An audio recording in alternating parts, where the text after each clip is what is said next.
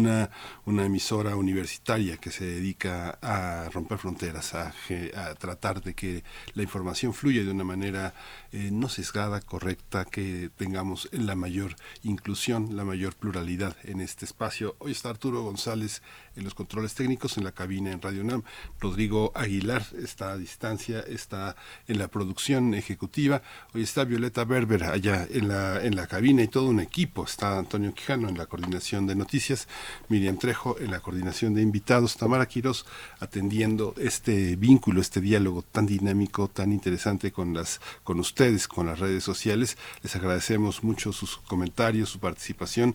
Estamos muy atentos. Eh, muchas gracias por todas estas muestras de de cariño, de afecto en este octavo aniversario y que han continuado de una manera muy cálida eh, entre nosotros. Mi compañera Berenice Camacho está eh, a distancia, está eh, de vacaciones, tomando un descanso para regresar, como siempre, con una enorme energía y, y voluntad de comunicar lo que pasa entre nosotros. hoy tenemos un un programa, eh, un menú interesante.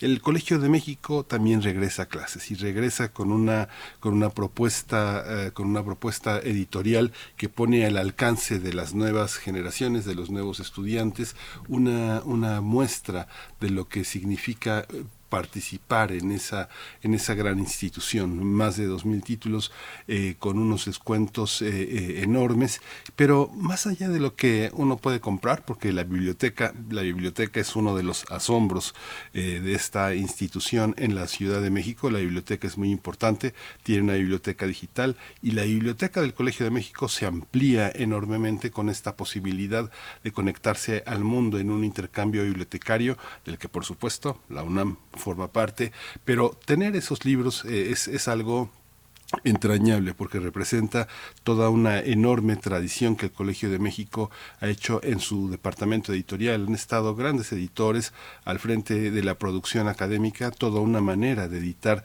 académicamente libros que tienen que ver con nuestro, con nuestro pasado, con nuestro futuro, con un presente lleno, lleno, lleno de incertidumbres y muchas de esas incertidumbres se amplían, se hacen posible en, cierta forma gracias al trabajo de los investigadores.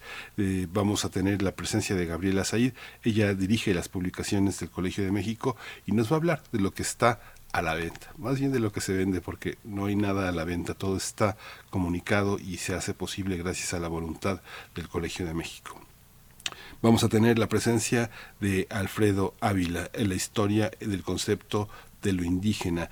Alfredo Ávila es investigador del Instituto de Investigaciones Históricas de la UNAM y una de nuestras grandes conciencias, uno de los hombres que participa poniendo la historia sobre la mesa, la metodología, el pensamiento histórico que abarca pues en realidad todas las ciencias sociales porque Alfredo también es un, uno de nuestros grandes lectores, un hombre al día, un hombre que está en la preocupación cotidiana por entender lo que pasa y comunicarlo.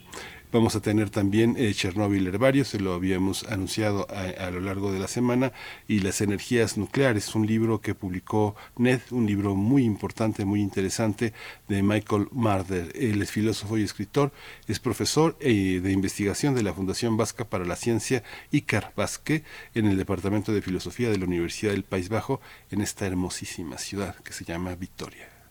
Eh, vamos a tener en la nota internacional, la asunción de Gustavo Petro y Francia Márquez en Colombia. Todo lo que pasa en Colombia ha sido de sumo interés, aleccionador, muy interesante la, la, eh, la, visión que tiene, eh, que tiene Gustavo Petro y Francia Márquez para tratar de sacar de estas crisis compartidas en lo económico a Colombia. Eh, la, opinión, el análisis es el doctor Fernando Neira. Él es investigador del Centro de Investigaciones sobre América Latina y el Caribe, el CIAL de la UNAM. Hoy eh, le compartiré también la poesía necesaria con una selección musical también que espero sea de su agrado y de su interés. Vamos a tener hoy eh, la presencia de Mundos Posibles, como todos los jueves, el doctor Alberto Betancourt está con nosotros. Hoy hablará de la décima conferencia del Tratado de No Proliferación de Armas Nucleares, la lucha por el desarme de Hiroshima a Zaporinsaya. Eh, el doctor Alberto Betancourt es doctor en Historia, profesor de la Facultad de Filosofía y Letras de la UNAM y un amigo, un colaborador también habitual de primer movimiento. Hoy concluimos este menú con la presencia de Jacobo Dayan. Él es director del Centro Cultural Universitario Tlatelolco, se hizo cargo de la Cátedra Nelson Mandela de Derechos Humanos y hoy va a hablar de la militarización de la Guardia Nacional, una, una intervención muy, muy importante en este contexto que yo creo que seguramente será la nota más importante de la, de la semana que, que, transcurre. Vamos a ir con nuestra información relacionada con COVID, como todos los días. COVID-19. Ante la pandemia, sigamos informados. Radio UNAM. En las últimas horas, según la Secretaría de Salud, se han registrado 88 nuevos decesos. El número de fallecimientos de la enfermedad por COVID-19 aumenta así a 328.525. De acuerdo con el informe técnico ofrecido ayer por las autoridades sanitarias, en este mismo periodo se registraron 14.841 contagios, por lo que los casos confirmados acumulados aumentaron a 6.890.549, mientras que los casos activos estimados en todo el país ascienden a 91.363. Cuando digo la información de COVID me da tos, eso es inevitable. En la información internacional, la Organización Mundial de la Salud informó que el número de muertes por coronavirus cayó 9% la última semana, mientras que los nuevos casos se han mantenido relativamente estables. Hubo más de 14.000 fallecimientos por COVID en el mundo y en la última semana casi 7 millones de contagios. En la información universitaria, México y Estados Unidos pueden estrechar su colaboración para hacer frente al cambio climático, uno de las, una de las eh, eh, causas también que se atribuyen a la aparición de esta mortal enfermedad, el COVID-19. Eso lo dijo Miguel Ruiz Cabañas. Él es co-coordinador de la Red de Soluciones para el Desarrollo Sostenible en México y también dirige la iniciativa sobre los Objetivos de Desarrollo Sostenible del TEC de Monterrey esta, eh, al presentar en la UNAM este documento Propuestas de Colaboración México-Estados Unidos, Cambio Climático hacia una agenda compartida, Ruiz Cabañas dijo que en ambos países se pueden obtener beneficios con respeto irrestricto a sus políticas nacionales en materia de energía, transporte y agropecuaria.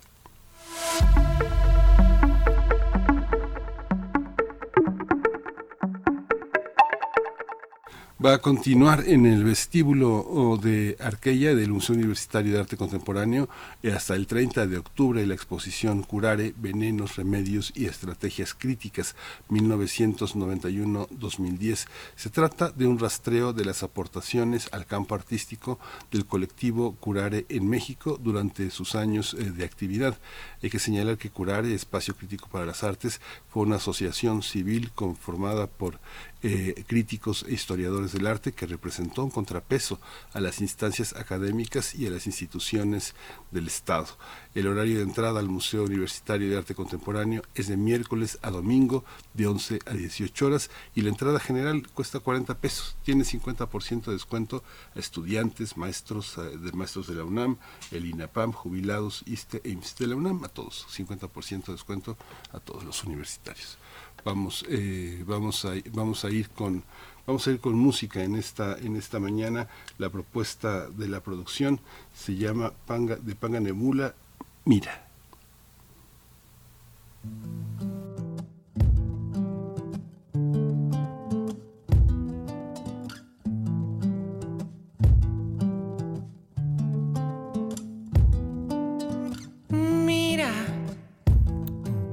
que si sonríes brilla más cada mañana que por las noches cuando me acuesto en mi cama brilla el sol.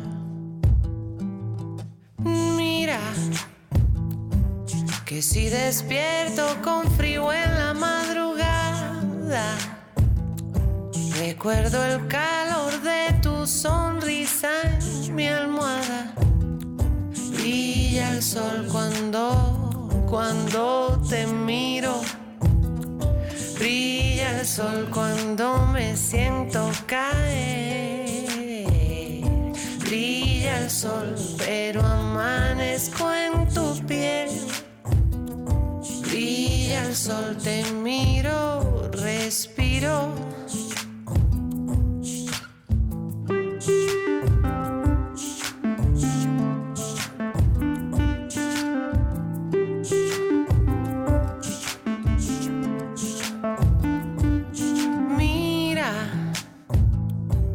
Que es tu sonrisa lo que más quiero en el mundo.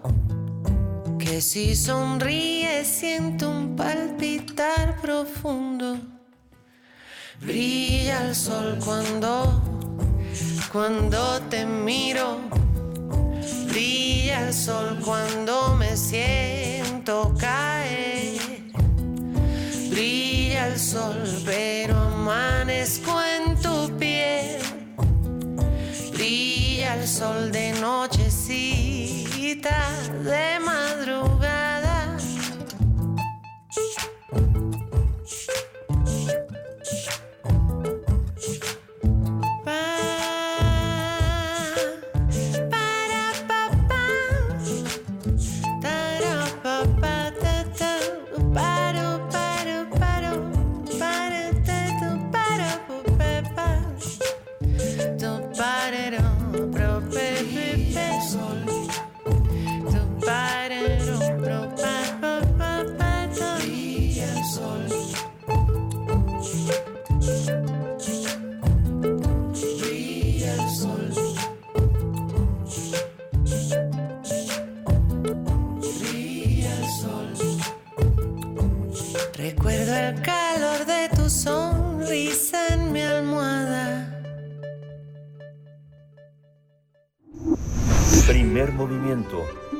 Hacemos comunidad en la sana distancia.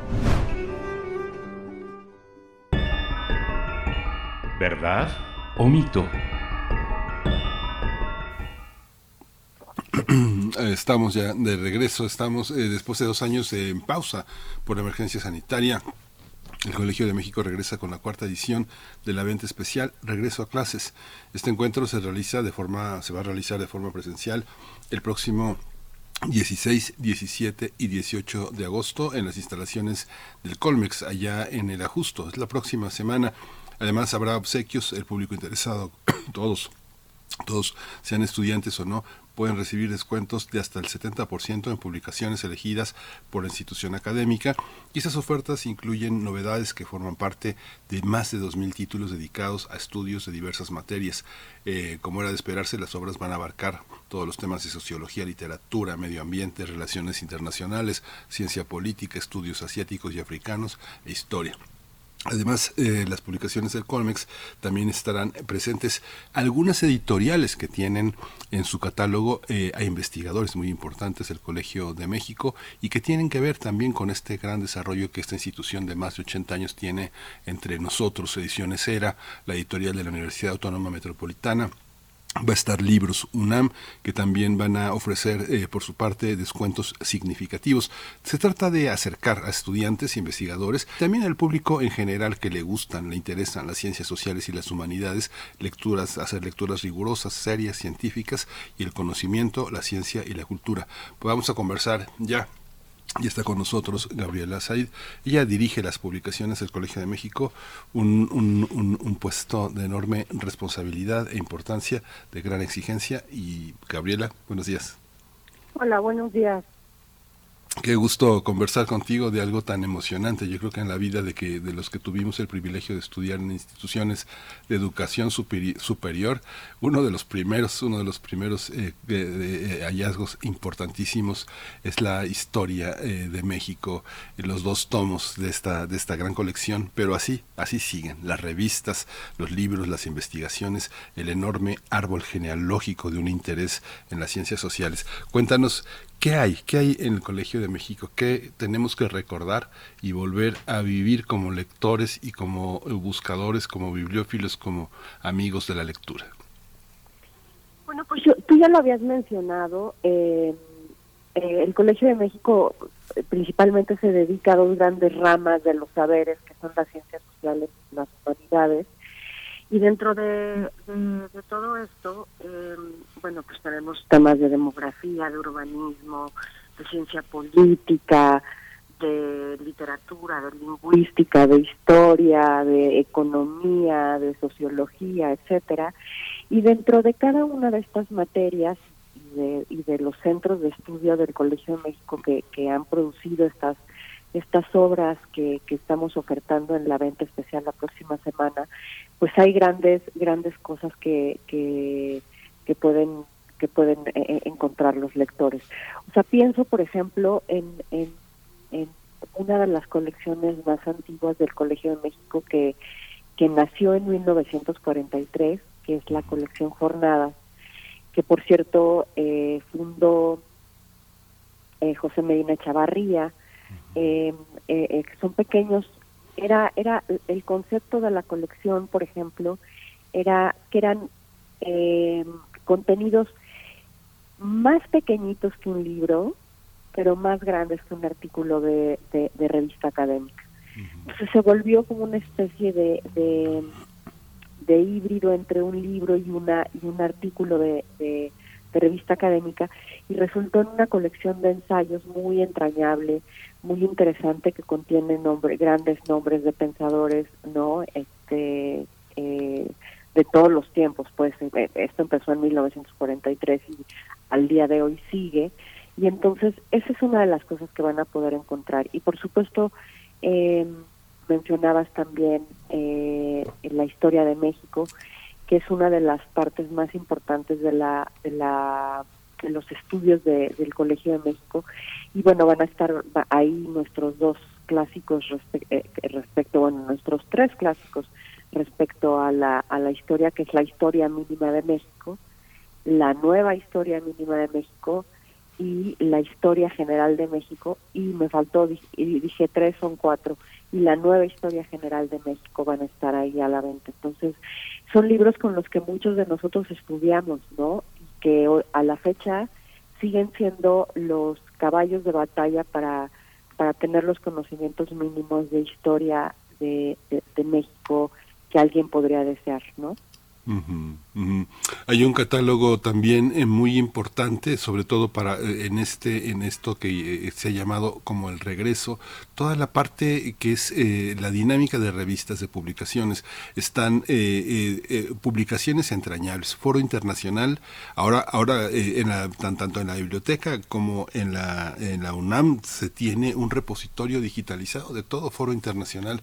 Quien leyó la revista desde sus inicios es una revista bella, es una revista entrañable, pero así también están los estudios sociológicos, los estudios económicos, la historia mexicana, la revista también tan importante de, eh, de la nueva revista de filología hispánica que en su momento dirigió Margit Frank, la revista Otros Diálogos que viene de esos diálogos que también dirigió Ramón Chirau, el anuario Asia Pacífico que también es importante. Cuéntanos un poco de las publicaciones periódicas, qué importancia tienen, cómo circulan en el mundo hispánico y cómo concurren en ella tantos investigadores de tantas partes del mundo que son visitantes del propio colegio.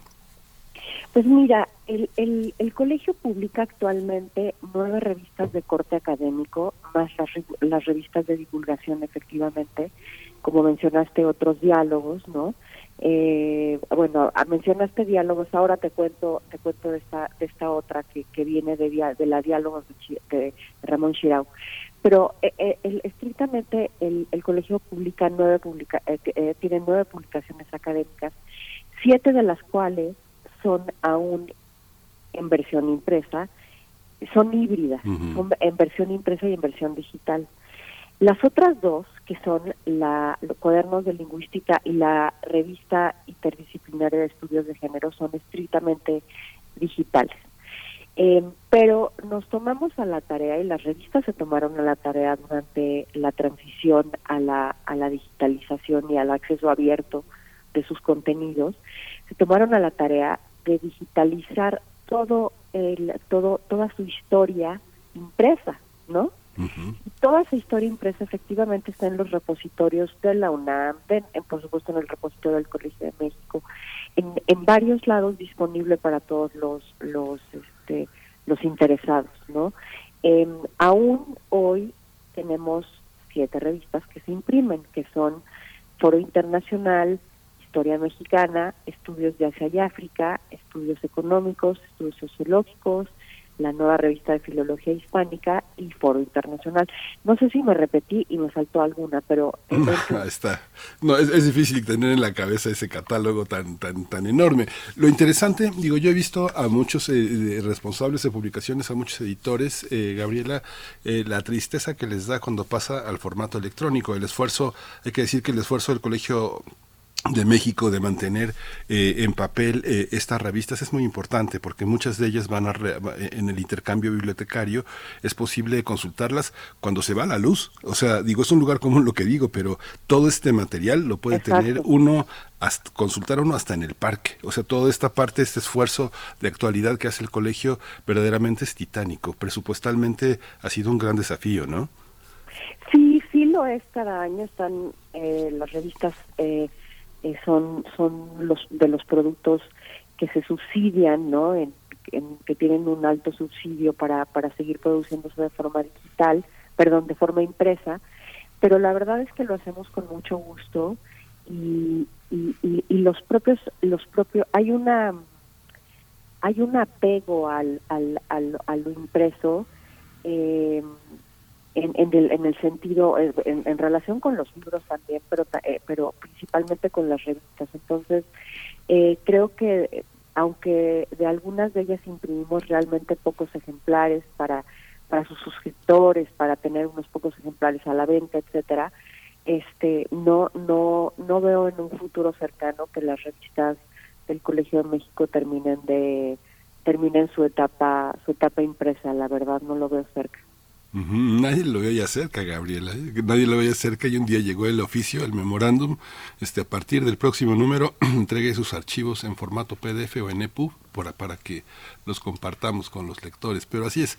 Fíjate que eh, una, una de las cosas así también que me parecen muy interesantes en esta parte de historia es que en las historias también, las historias eh, mínima de China, de Corea, la vida cotidiana en México, la educación en México, la historia mínima de Centroamérica, todo esto también tiene una posibilidad de, de descargarse. Yo me acuerdo que con un deseo y con una gran preocupación iba buscando cómo iban apareciendo la colección de 16 volúmenes que se llama Los grandes problemas de México y un día vi que estaba digitalizada, pero no me arrepentí porque es muy muy bonita la, la edición y así hay ediciones muy bonitas. Cuéntanos un poco el diccionario de español que están en dos el de sociolingüística. Bueno, hay una cosa verdaderamente este yo creo que ver todo ese acervo en un librero en casa es, es, es algo extraordinario, ¿no?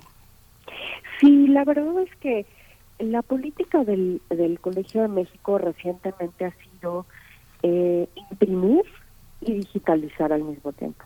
Entonces, nuestro fondo editorial más nuevo, digamos, tal vez, te estoy hablando de hace, pues ya más nuevo, hace 10 años más o menos, que se tomó la decisión de hacer las versiones impresas y las versiones digitales al mismo tiempo. Bueno, con un desfase de, un- de unos poquitos, de unos, de unos pocos días, tal vez un mes más o menos entre entre la salida de una y otra, pero pero hemos tomado la decisión de trabajar en lo híbrido, ¿no?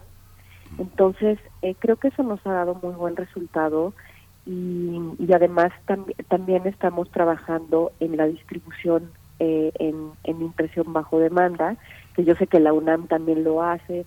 Eh, entonces, estamos tratando de cubrir un mercado que cada vez tiene necesidades más, más particulares, pero que finalmente no se ha olvidado no de de las de, de- de lo impreso. Como bien mencionas el día que se vaya la luz qué vamos a hacer no o sea lo único que tenemos es un so- soporte físico. Y yo mil y un veces he tenido he- me he visto en circunstancias en donde he tenido que volver al ejemplar de un libro del Colegio de México que está que está agotado, por supuesto que ya salió hace muchos años de circulación, pero que está en su biblioteca para para darle vida nuevamente porque lo vamos a digitalizar porque va a haber una segunda edición, ¿me explico?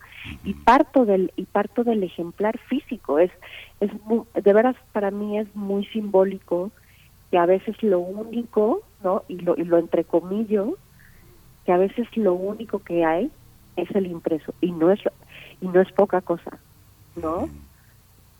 Sí, hay, publicaciones. Luego, bueno, te toca, te toca también, digo, eh, tú eh, en los 80 años que tiene el Colegio de México, pues casi, casi acabas de entrar, ¿no? Así que uno, uno observa, me imagino tú como directora de publicaciones, tal vez cuando miras el catálogo a tantos años de distancia, los últimos 60 años, los últimos 50, 40, uno se da cuenta cómo hay algunos títulos que se van convirtiendo en clásicos.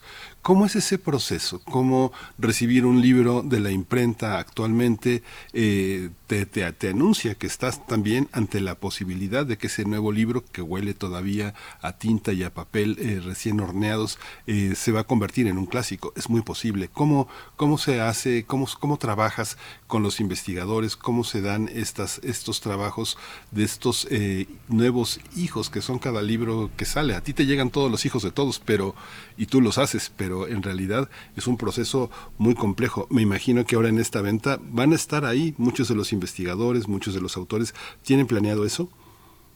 Sí, sí, fíjate que vamos a tener, eh, digo, además de que andan por ahí, bajan de sus cubículos y, deambulan por la por las mesas de, de, libros los investigadores, también vamos a tener una un par de charlas muy informales en, en la explanada ahí mismo. Una de ellas con, con, Francisco Gil Villegas, que es eh, eh, un investigador del Centro de Estudios Internacionales, y nos va a hablar acerca de la guerra, un poco retomando esta idea de la colección Jornadas que te conté de José Medina Chavarría, que convocó a muchos estudiosos para hablar de la guerra. Hoy frente a lo que está pasando en Ucrania y en, y en Rusia y en Taiwán, ¿no? este eh, eh, pues nos va a platicar un poco acerca de la guerra y de este y de estas guerras no de estas nuevas guerras que estamos teniendo en, en, medio del siglo XXI no em, y también eh, esa va a ser el, el 16 a las 12 del día y también el día 18 hablando hablando de lo, de lo que tú mencionabas va a estar eh, uno de nuestros compañeros eh, de la de la biblioteca Daniel Cosio Villegas platicándonos acerca de todo el repositorio institucional y del acceso abierto y de todos aquellos recursos digitales que tiene el Colegio de México a disposición de los usuarios internos y externos. Sí, qué interesante, es muy, muy interesante. Quienes no conocen el Colegio de México, entre nuestros radioescuchas eh, van a poder ver que Publicaciones el Colegio de México tiene una página en internet y, que, que se puede ver no solo el catálogo de más de 2.600 eh, títulos, sino también se puede observar de dónde vienen los libros, de los distintos centros de investigación. Eh, esto ha permitido tener una organización muy interesante por colecciones, pero también por el origen intelectual y académico de los libros, también las descargas gratuitas, también la manera de cómo comprar, porque muchos nos estarán escuchando en otras latitudes, en otros contextos, no podrán venir la próxima semana a la Ciudad de México, pero esta probadita eh, contribuye a que entendamos cómo hay una página que está como totalmente articulada. Cuéntanos un poco de este esfuerzo, Gabriela. Pues sí, mira, ay, perdón, eh, estornudé. Así estamos. En la página, la página efectivamente tiene como la finalidad, además de ser un carrito de compras para para para los libros impresos eh, que tienen existencias en el de nuestro catálogo, también tiene la finalidad de ser una suerte de catálogo digital en donde puedes encontrar las obras de, de del colegio antes de que se llamara el Colegio de México, ¿no? el, la Casa de España en México, que fueron dos años, de 1938 a, a 1940, cuando cuando se llamó Casa de España en México y después en el 40 ya tomó el nombre del Colegio de México. entonces nos, nos dimos a la tarea y estamos todos los días pidiendo el favor de que si alguien haya un libro del Colegio de México que nosotros que vea ausente dentro de, dentro de nuestro catálogo nos lo nos lo haga llegar mm. para nosotros alimentarlo porque pues de repente eh, puede suceder no pero nos dimos a la tarea de, de de reunir toda la obra la historia editorial del Colegio de México y subirla a, a a esa a ese portal web, ¿no? Para evidentemente muchas de esas cosas no están no están disponibles a la venta, pero muchas están eh, eh, en descarga gratuita, otras estarán ya en el repositorio institucional de, de, que, lleva la biblioteca, pero eh, pero están como testimonio, ¿no?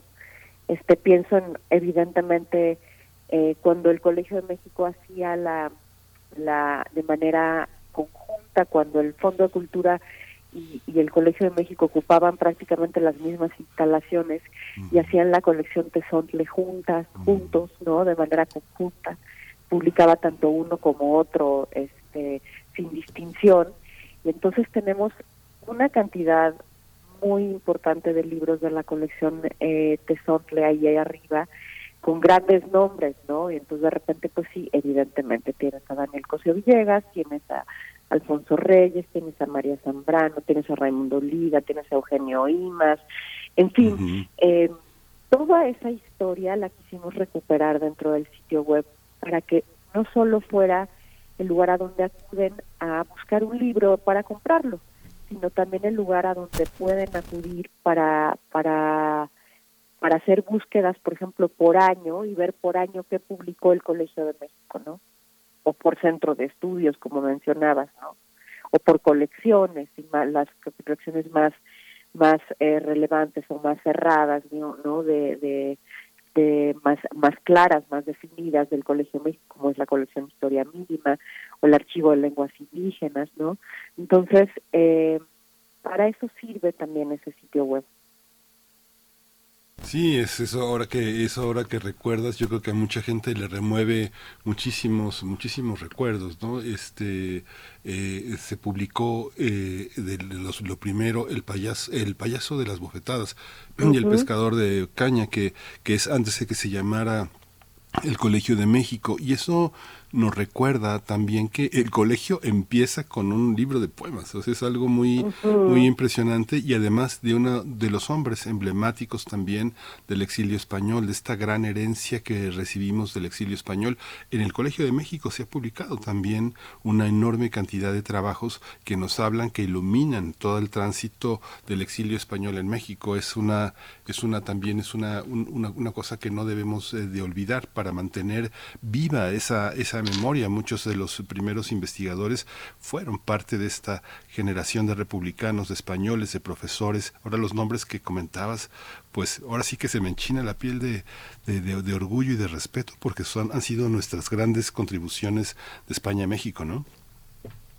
Sí, la verdad es que el catálogo tiene a, a, a esta primera a muchos nombres de esta primera generación de republicanos que llegaron, los primeros los primeros barcos prácticamente, ¿no? Eh, eh, que atracaron en el puerto de Veracruz, ¿no? Eh, y, y, la verdad es que sí, de repente, de repente es muy impresionante ver lo que, como dices tú, yo, yo, yo llevo un tiempo determinado en el colegio, pero de repente cuando ves hacia atrás lo que ha hecho es la, la institución en términos académicos y y librescos y editoriales y, por solo mencionar algunos sí sí de repente es muy impresionante estar frente a eso no y, y a un hecho histórico que, que funda la, la la, la Casa de España en México, el colegio, pues después el Colegio de México y, y, todo lo que lo que hay detrás.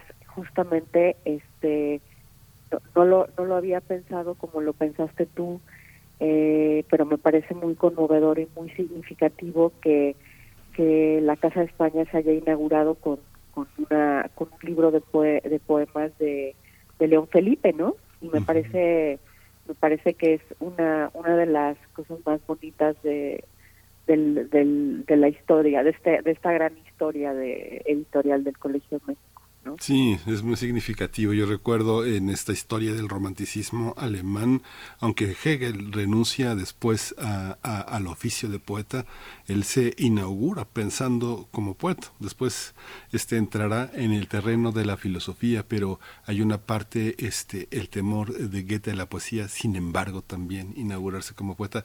Hay cosas muy hermosas. Fíjate que hace dos días eh, se conmemoró eh, este el Día de los Pueblos Originarios y uno observa cómo también el Colegio de México tiene una, una historia en ese, en ese ámbito. Hay una, hay una serie de trabajos que tienen que ver con toda la historia regional, el trabajo lingüístico que se ha hecho a lo largo de, el- con las lenguas indígenas. Hay una, hay una gran tradición que yo creo que a veces cuando uno ve estas conmemoraciones eh, se da cuenta de que, por ejemplo, no sé, hay libros viejos que son ya parte del archivo de lenguas indígenas en México como el Tepegua de Pisaflores Veracruz que hizo Caroline Macay.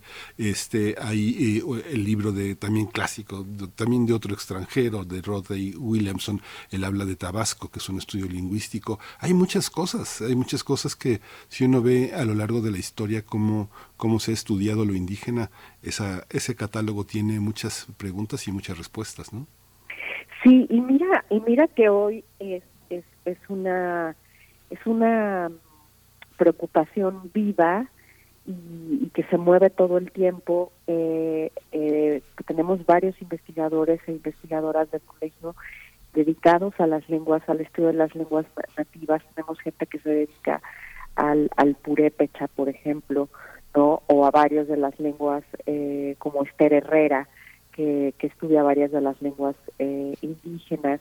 Eh, también, por supuesto, eh, por ahí tenemos a, a, uno de los lexicógrafos del, del DEM, que, ahorita se me, se me escapa su, su apellido, pero se llama Diego, que pues está clavadísimo en el náhuatl, ¿no? En fin, hay mucho, hay mucho interés en el estudio de las lenguas indígenas y por supuesto está el, eh, eh, de, eh, de estas de estas dos obras que me que mencionaste eh, está el archivo de lenguas indígenas, ¿no? Que es un esfuerzo desde los años 70, ¿no? Por recuperar la, la, la, las lenguas, eh, pero, pero prácticamente regionales, a veces de región en región, me explico, de región en, en, en- y cuando hablo de regiones, a veces es un pueblo que está a, a 70 kilómetros del otro, en donde ya hay otra variante del tepehuano o del mismo náhuatl o lo del soque o del, ¿no? Y entonces el Archivo de Lenguas Indígenas es una colección, otra de las colecciones vivas y que sigue publicando libros eh, al día de hoy, ¿no? Entonces hay un interés grande eh, y es una de las materias que, que, el Centro de Estudios Lingüísticos y Literarios del Colegio de México no abandona y, y sigue y sigue, ¿no? Sigue trabajando en ello.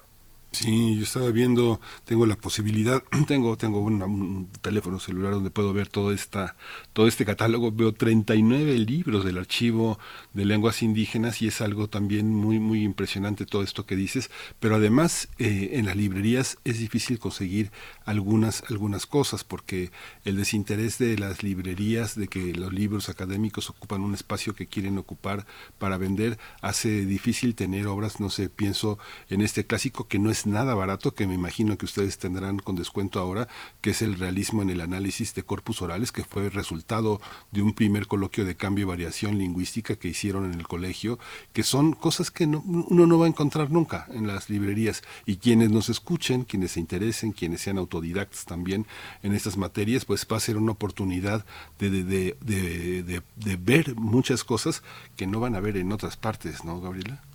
Exacto, exacto, y además con que, que no solo no solo el, el, el mayor descuento, eh, digamos que, que, que, que anunciamos nominalmente es el 70%. Sin embargo, algunos libros, algunos títulos tenían un precio que incluso aplicando el, el descuento del 70% seguían siendo caros por lo que decidimos usar precios convencionales. Entonces, este pues de repente pues se van a poder encontrar eh, cosas que, que hasta con descuento salían a lo mejor en, en, en, en no sé, en mil pesos, se las van a poder encontrar en 400 pesos, en 200 pesos, en fin. Entonces, este creo que, creo que, y como dices, ¿no? Em, las librerías tienen una política muy particular y además de, de, de, tener eh, pues una, una orientación mucho más comercial y por eso las editoriales académicas de repente nos vemos un poquito marginadas, eh, también eh, se mueven con novedades, ¿no? Entonces el catálogo no lo, o sea, no lo dejan envejecer nunca y el, y desafortunadamente eh, no no no están a la, a la a la vista muchas cosas que que siguen que siguen impresas que siguen teniendo existencias y que son muy importantes para para ciertas personas ¿no? Sí, pues Gabriela Said, pues te agradezco mucho que te hayas dado, que te hayas dado esta desmañanada para compartir con el público de Radio UNAM este, este catálogo y esta memoria que es tan tan emocionante. Quien no la conozca, quien se asome por primera vez, quien llegue por primera vez de otros países, porque el colegio recibe personas de muchos países eh, y vea este, este enorme esfuerzo de tantos años, de más de 82 años, en el Colegio de México. Se fundó en 1940, en octubre me imagino que nos van a invitar a un aniversario importante del colegio eh, eh, va a ser va a ser una delicia estar eh, esta la próxima semana a partir del martes y hasta el viernes en esta en esta venta en esta venta de novedades de regreso de regreso a clases Gabriela. Muchas gracias. Algo que quieras agregar Sí, pues que los esperamos ahí, va a ser eh, a partir de las 10 de la mañana, eh, perdón, martes, miércoles y jueves, y hasta las 7 de la noche, entonces pues por ahí los esperamos el, el edificio per, per, se es un es un buen es un buen motivo para irse a dar un paseo por el Colegio de México. Sí, siempre es un, un buen pretexto porque además es un espacio un espacio que conserva muchos verdes, es muy bello. Muchas gracias, Gabriela Said, directora de publicaciones del Colmex. Gracias a ti, buen día a todos. Hasta luego. Vamos a hacer una pequeña pausa musical, vamos a escuchar de Diego Lorenzini, Motos Zico.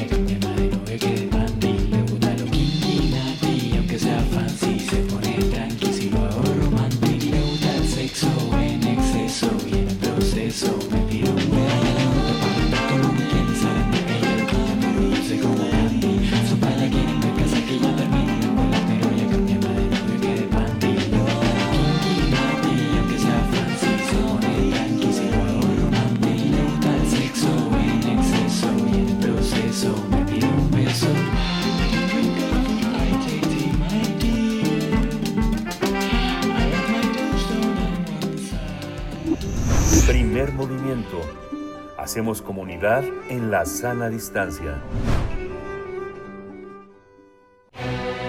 Todo es historia.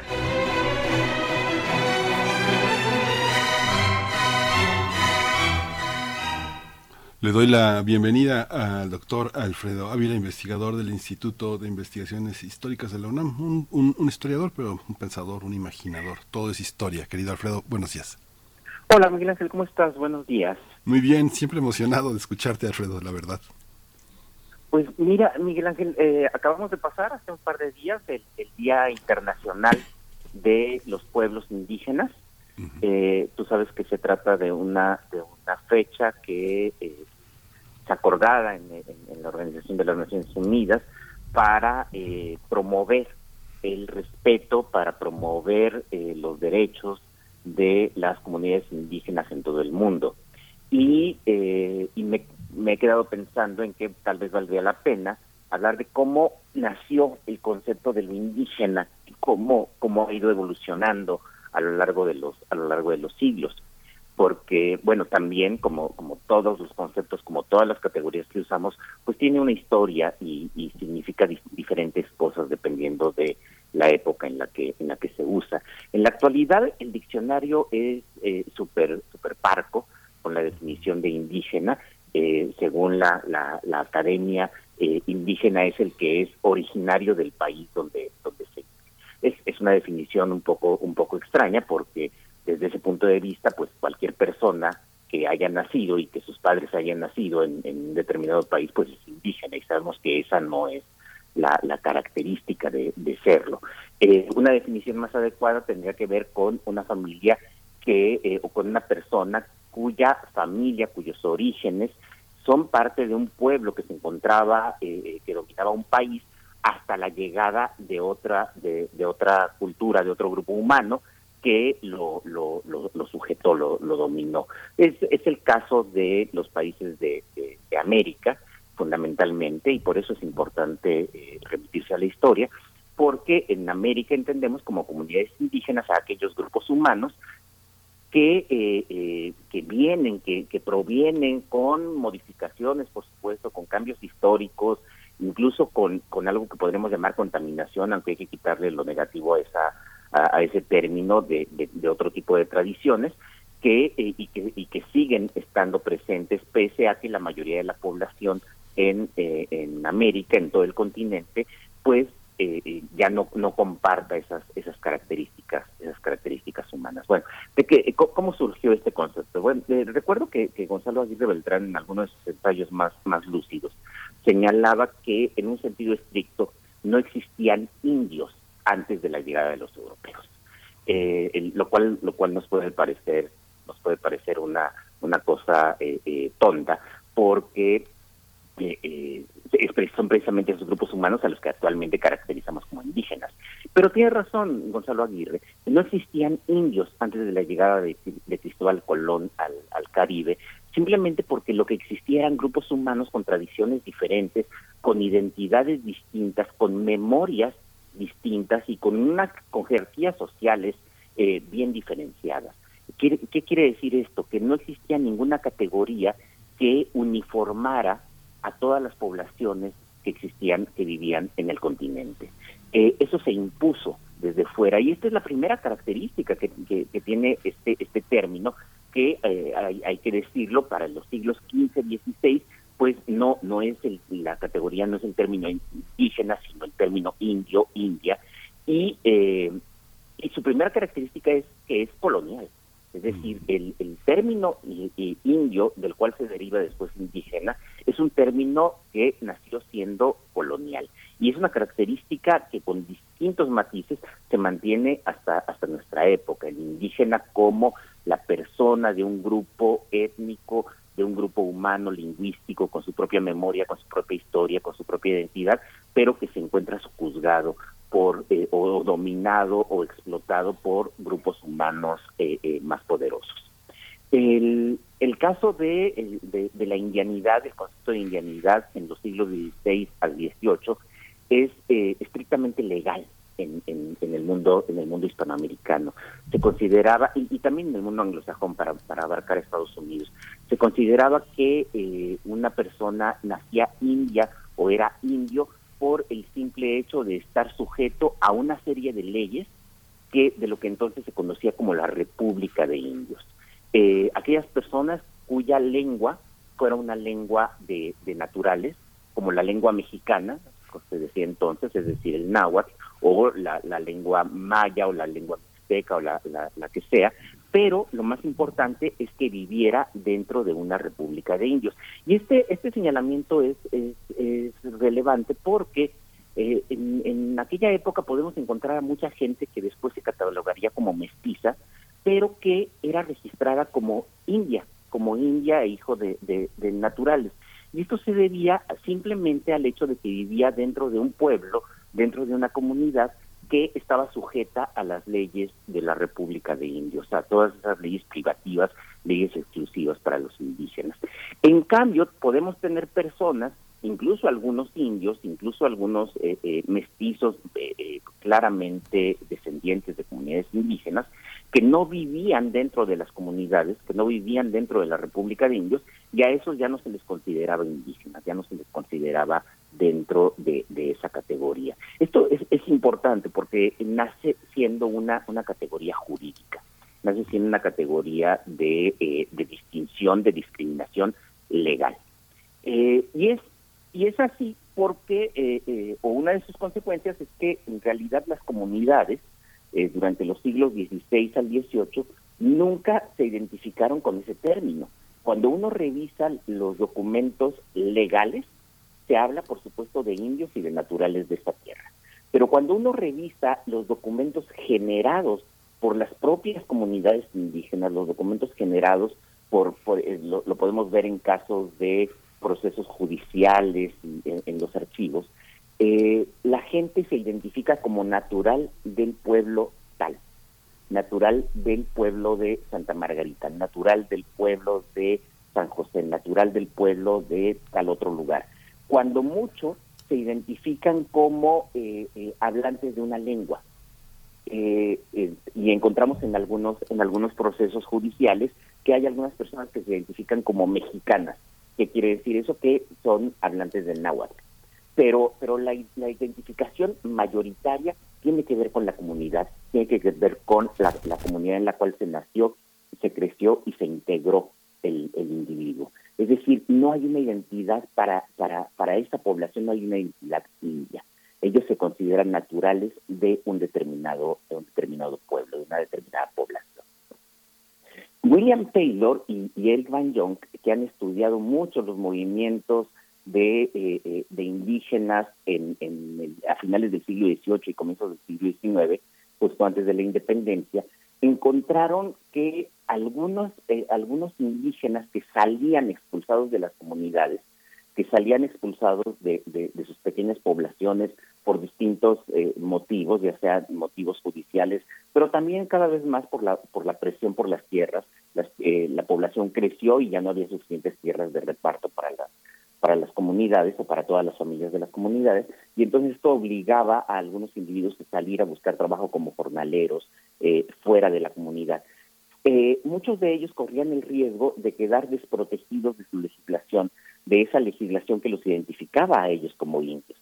Eh, y fue entonces cuando estas personas, las personas que salen de su comunidad, empiezan a percatarse de que ellos forman parte dentro de, la jerarquía española, dentro de la sociedad española, de una categoría diferenciada, la de indio. Y es así como nace, esto lo estudió muy bien Luis Fernando Granados, la categoría del indio laborío o del indio naborío. Es decir, son los indios que no viven dentro de su comunidad. Y lo interesante, y esto lo vio William Taylor, es que ellos sí se identificaban como indios. Es decir, si una persona que había nacido en Atlacomulco siempre se identificaría como natural de Atlacomulco, en cambio, un, una persona que fue expulsada de Atlacomulco y termina trabajando en alguna de las haciendas de los alrededores, ella empieza a identificarse como indio o india. Entonces, eh, vemos cómo allí empieza a construirse esa, esa conciencia.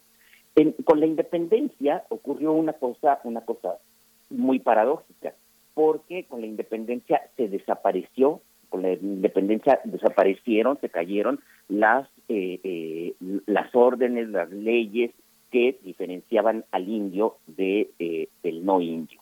Con la independencia desaparece la categoría jurídica de indio, pero como bien decía Carlos María de Bustamante, la verdad es que con la independencia el indígena fue más discriminado que en la época colonial porque al perder la, eh, su condición legal, pues perdió también todos los pocos derechos que tenía en la época colonial y fue presa más fácil del aborazamiento del resto de la sociedad eh, eh, hispano-mexicana, que fue la que consiguió la, independencia.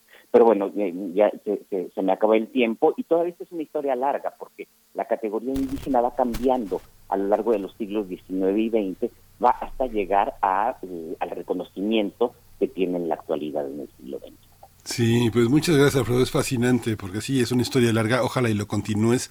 Eh, eh, una de las dificultades para definir lo indígena ha sido eh, la posibilidad de que la Organización Internacional del Trabajo defina los derechos, las comisiones internacionales de derechos humanos. Tienen un problema, han tenido un problema y desde hace por lo menos unos 20 años se ha discutido y desde el salinismo en México en 1992 que se estableció esa, esa gran discusión sobre encuentro, conquista, ¿no? Pero bueno, ya continuaremos. Te agradezco muchísimo, Alfredo Ávila, este, es, esta, esta lección de historia siempre, siempre tan amena e interesante en tu, en tu voz. Gracias, Alfredo.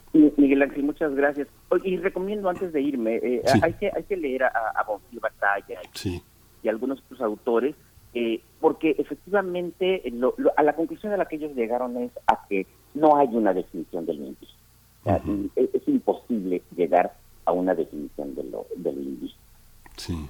Pues muchísimas gracias. Atendemos, atendemos esta, esta recomendación que siempre es muy, y muy interesante. Muchas gracias, Alfredo. Gracias, chao. Gracias. Dejamos la primera hora atrás, eh, antes de las 8 de la mañana. Vamos, regresamos en un par de minutos aquí a primer movimiento. Quédese aquí.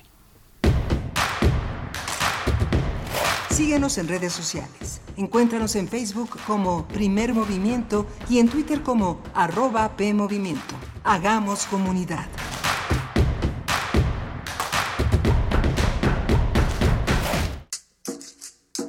Las comunidades indígenas germinan conocimiento, maravilla y tradición. Son el México profundo, el presente donde hilan un collar de flores. Xochicóscat, collar de flores, con Mardonio Carballo, lunes 10 de la mañana por Radio UNAM. Experiencia Sonora. Info Ciudad de México presenta Voces por la Transparencia, en la voz de Marina San Martín Rebolloso, comisionada ciudadana. Decía Nelson Mandela que la educación es el arma más poderosa para cambiar el mundo. Cuando nos preparamos, potenciamos nuestros conocimientos y capacidades. Convencidos de esta idea, desde el Info Ciudad de México fomentamos una cultura de transparencia y de rendición de cuentas entre las personas servidoras públicas y la sociedad. En nuestro campus virtual de aprendizaje ofrecemos cursos, talleres y programas formativos en los que podrás aprender a usar tus derechos de acceso a la información y de protección de datos personales queremos que conozcas nuestro centro de documentación, donde podrás consultar un nutrido acervo bibliográfico de más de mil títulos en estos temas. Acércate a nosotros y aprovecha nuestra oferta de capacitación que es para ti. Las niñas, niños y adolescentes de México tenemos un superpoder. No, no es volar, ni una supervelocidad. Nuestro superpoder es que nuestra voz se escuche en todo México ¿Y sabes para qué nos sirve? Para que quienes toman decisiones en este país nos escuchen y juntos podamos moldear un mejor futuro. Escucha nuestras voces en los resultados de la consulta infantil y juvenil 2021 que organizó el INE en INE.mx. Mi INE es valioso porque nos escucha y nos une. Soy Luisa Valenzuela, estoy en descargacultura.unam. Estrenos de Ángel Alonso Salas, la cápsula Bioética y Género. Cuando se habla de la bioética y el género, es necesario considerar que uno de los presupuestos en los que se trabaja es en el empoderamiento de las mujeres, niñas y niños que sufren algún tipo de violencia. Descubre más en www.descargacultura.unam.mx. Queremos escucharte. Llámanos al 55 36 43 39 y al 55 36 89 89. Primer movimiento. Hacemos comunidad. Ya regresamos aquí a primer movimiento, son las 8 de la mañana con 4 minutos. Estamos enlazados a la eh, gran eh, ciudad de Morelia a través de la radio Nicolaita. Es eh, una, una presencia imprescindible cada mañana, este enlace que hace posible una sinergia entre dos espacios universitarios muy importantes. Muchas gracias, Morelia, Michoacán, por acogernos en sus espacios, en sus espacios sonoros y hacer comunidad con la comunidad también de, de, Internet, la red web que nos permite también estar enlazados en este, en este espacio informativo de análisis y de interpretación política y cultural vamos a tener eh, una, una, mañana muy interesante todavía en la segunda hora. Venimos de conversar de, con Gabriela Said, directora de publicaciones del Colegio de México, y de poner sobre la mesa la gran cantidad de publicaciones, la gran memoria que tiene que ver con esta fundación en 1940 del Colegio de México. Desde 1938 estaba ya, ya estaba eh, eh, el presentimiento de lo que sería esta gran institución poblada por eh, grandes investigadores, grandes contribuciones en muchísimos territorios de la de la sociedad, la cultura y el mundo de las relaciones internacionales, de la economía, del análisis estadístico, de la cientificidad de las ciencias sociales organizadas a partir de una, una epistemología, una metodología de la investigación, una reflexión sobre el campo teórico muy, muy, muy, muy importante. La UNAM ha formado parte de esta, de esta contribución. Muchos de los grandes profesores fundadores del colegio vienen de la UNAM. Muchos de los grandes profesores españoles de origen español, republicano, fueron a la UNAM, han sido los grandes traductores. Así que bueno, va a ser una, a partir del 16, del martes 16 de agosto y hasta el jueves 18, eh, va a ser muy, este, muy, muy importante que se den una vuelta a quienes no forman parte de esa institución y quienes salieron hace muchos años que regresen porque hay muchas ediciones muy bellas, nuevas, muy interesantes que se deben de tener. Alfredo Ávila acaba de poner también eh, eh, una, una, discusión que tuvimos ayer con Berenice Sánchez, ella es de Felipe Domingo, Felipe Domingo allá en el Estado de México, que colocaba la celebración, la conmemoración eh, internacionalista de las de las días del pueblo y de los pueblos originarios de la ONU en el en el panorama nacional. Ustedes eh, muchos sabrán que en 2007 la Asamblea General de la Organización de Naciones Unidas aprobó que se hiciera una declaración de pueblos indígenas y México fue uno de los países adherentes ganamos, gana, ganamos, digo, ganamos porque ganamos todos en el mundo, ganamos con esta votación. Votaron 143 países porque se hiciera esa declaratoria, pero 50 no, 51 no no están de acuerdo en que los eh, grupos indígenas tengan derechos y menos derechos humanos. Entonces, 50 países, ahí está este, este documento que apareció en 2012, que se reeditó eh, eh, ya por séptima ocasión en 2018, está en la Comisión Nacional de Derechos Humanos, que forma parte de su repositorio de publicaciones. Revísenlo, es un documento, es un documento pequeño, pero que nos dice mucho de los pueblos indígenas. También los lineamientos de la Organización Internacional del Trabajo, para que sepamos en qué medida los pueblos indígenas son considerados sujetos de derecho laboral. Vamos, vamos a también a, tratar de revisitar esos documentos que tratan de entender lo indígena, que es la pregunta, eh, la pregunta del historiador Alfredo Ávila sobre un concepto que ha viajado a través del tiempo y ha llegado todavía bastante incompleto hasta nuestros días. Alfredo recomendó lecturas, ahí está Ahí está Guillermo Bonfil Batalla, Su México Profundo y muchas otras. Yo añadiría Antonio García de León, este gran, gran historiador, este gran ensayista que ha pensado la veracruzanía y con todo la indígena y con todo recogiendo el pensamiento de Gonzalo Aguirre Beltrán para entender todos estos contenidos.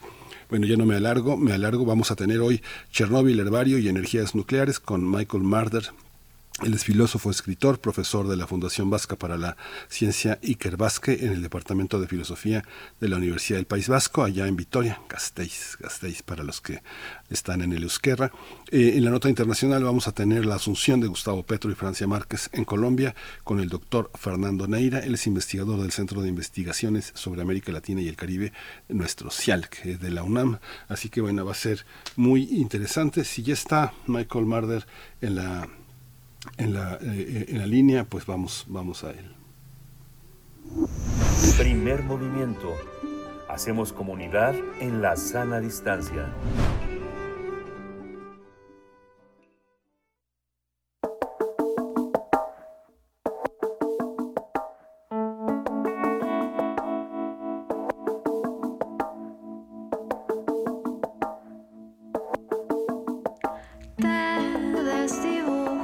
A poco, empiezo por tus ojos,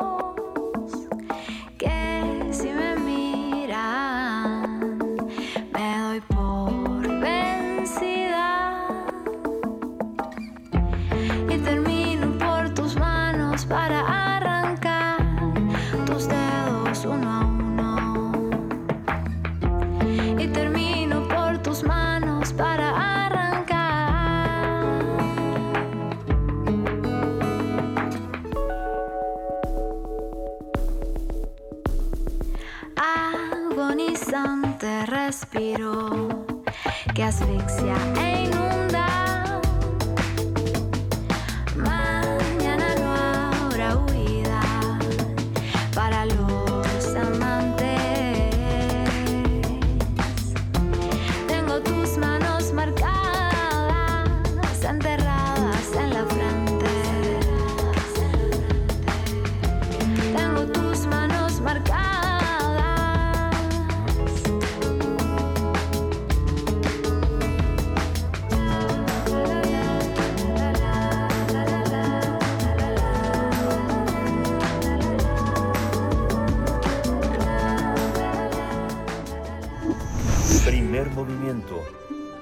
Comunidad en la sana distancia.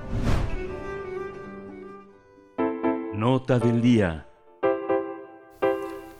Eh, en 1986, una cadena de errores humanos y de fallos de diseño en el reactor número 4 de la planta Vladimir Ilich Lenin, ubicada en el norte de Ucrania, a pocos kilómetros de la ciudad de Chernóbil, causó varias explosiones y un incendio que expulsaron materia radiactiva a la atmósfera.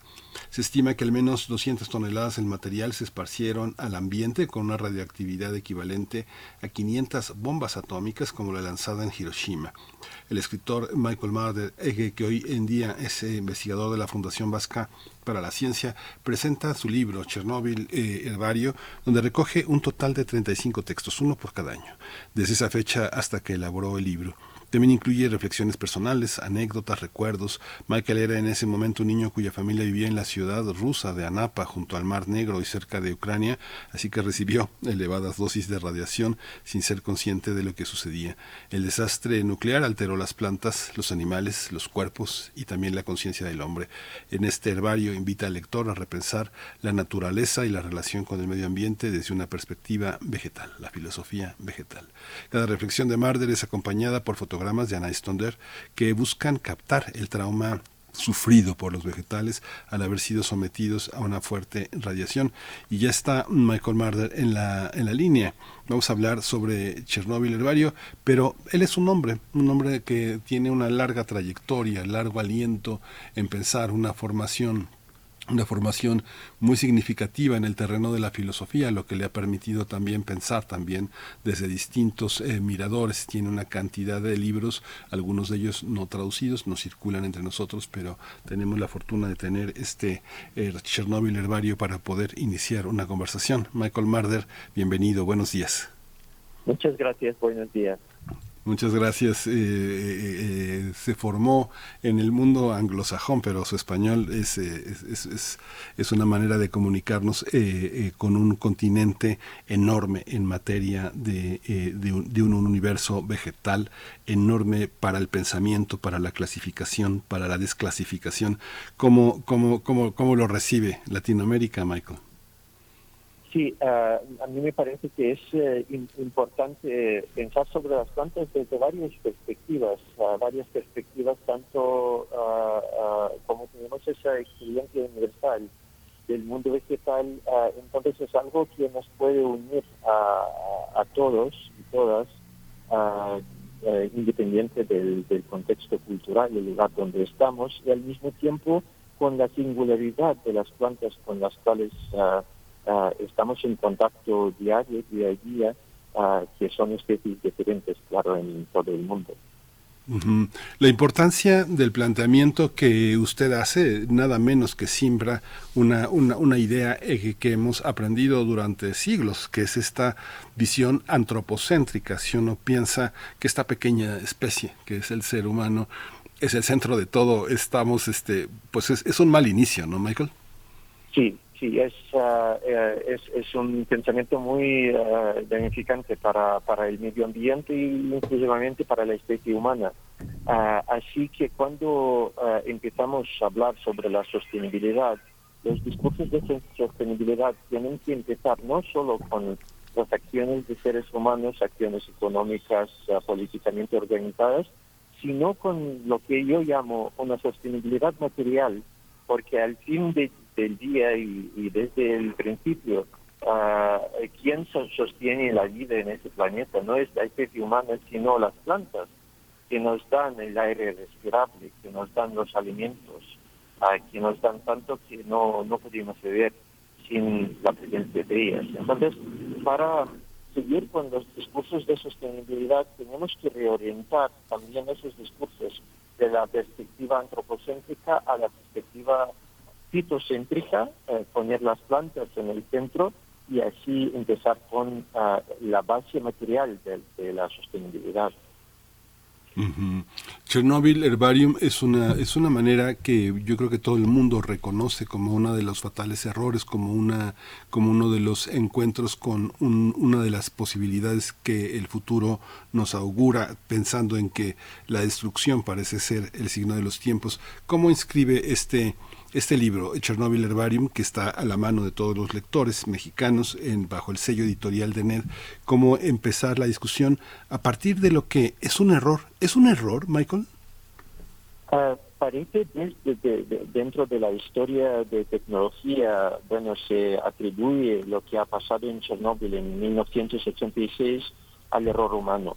Pero aquí, lo, lo que tenemos aquí es más bien ah, un, producto de una larga historia de la tecnología desarrollada en ah, el occidente, tecnología occidental que es una objetificación o un producto real de la metafísica occidental. Así que yo no considero lo que ha pasado en Chernóbil como un error ah, humano eh, o accidente histórico, sino ah, como una confirmación ah, de la gran trayectoria danificante de la- del pensamiento occidental que resultó concretamente, muy concretamente, en ese tipo de tecnologías, en ese tipo de ah, búsquedas de energía mm, tan, tan mortíferas. y, y entonces para mí eso hace parte de, la gran historia, tanto intelectual como práctica. Ujú.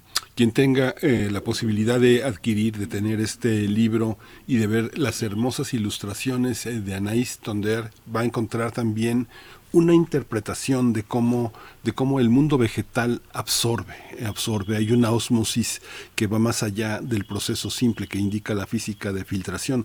Hay una, hay una eh, comunicación con el mundo mucho más intensa, mucho más poderosa que, el- que, que la del simple fenómeno físico que describe la filtración. ¿No es así, Michael? Sí, es así justamente y ah, en, en ese libro es una colaboración con, como ah, usted ha men- mencionado, con ah, artista francesa Anaïs Tender, que ha creado 35 fotogramas, no son fotografías, sino las plantas ah, que han crecido en ah, Chernóbil expuestas sobre el papel fotosensible que han dejado huellas de la radiación que han absorbido. Ah, y, y entonces aquí ah, intentamos colaborar no solo entre nosotros, ah, un artista y un filósofo, sino también con las propias plantas para mirar qué tenemos en común con ellas. Por ejemplo, todos los seres vivos que estaban en la zona de la lluvia radioactiva estaban expuestos a esos efectos de la radiación que después, claro que están procesados de un modo diferente, de un modo distinto ah, en varios tipos de seres, seres vegetales o humanos. Pero al final ah, intentamos buscar ese, ese tipo de solidaridad más que humana, el sentido de tener una experiencia o no experiencia, un, algo que ha pasado, que no encontramos en ninguna representación consciente de la eh, exposición a los efectos radioactivos y mirar cómo las plantas tratan de esos efectos, aprender con las plantas, incluso para trabajar con el medio ambiente y no contra, en oposición con él. Esto yo le preguntaba un poco irónicamente si se trataba Chernóbil de un error y ya nos dijo usted que en realidad no, es, el punto de llegada, el punto de inflexión de un largo proceso histórico y un gran proceso de poder en el mundo.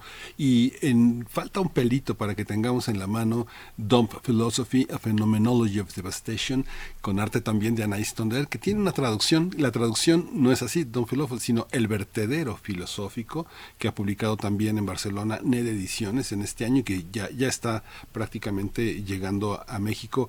Un poco que nos eh, este libro no es sobre solo sobre Chernóbil, que es un eh, capítulo conmovedor, sino es toda una propuesta filosófica en torno a este pensamiento. Cuéntenos un poco de este libro, cómo llega, cómo este libro que publicó en 2020, ahora lo recibimos en 2022 en México.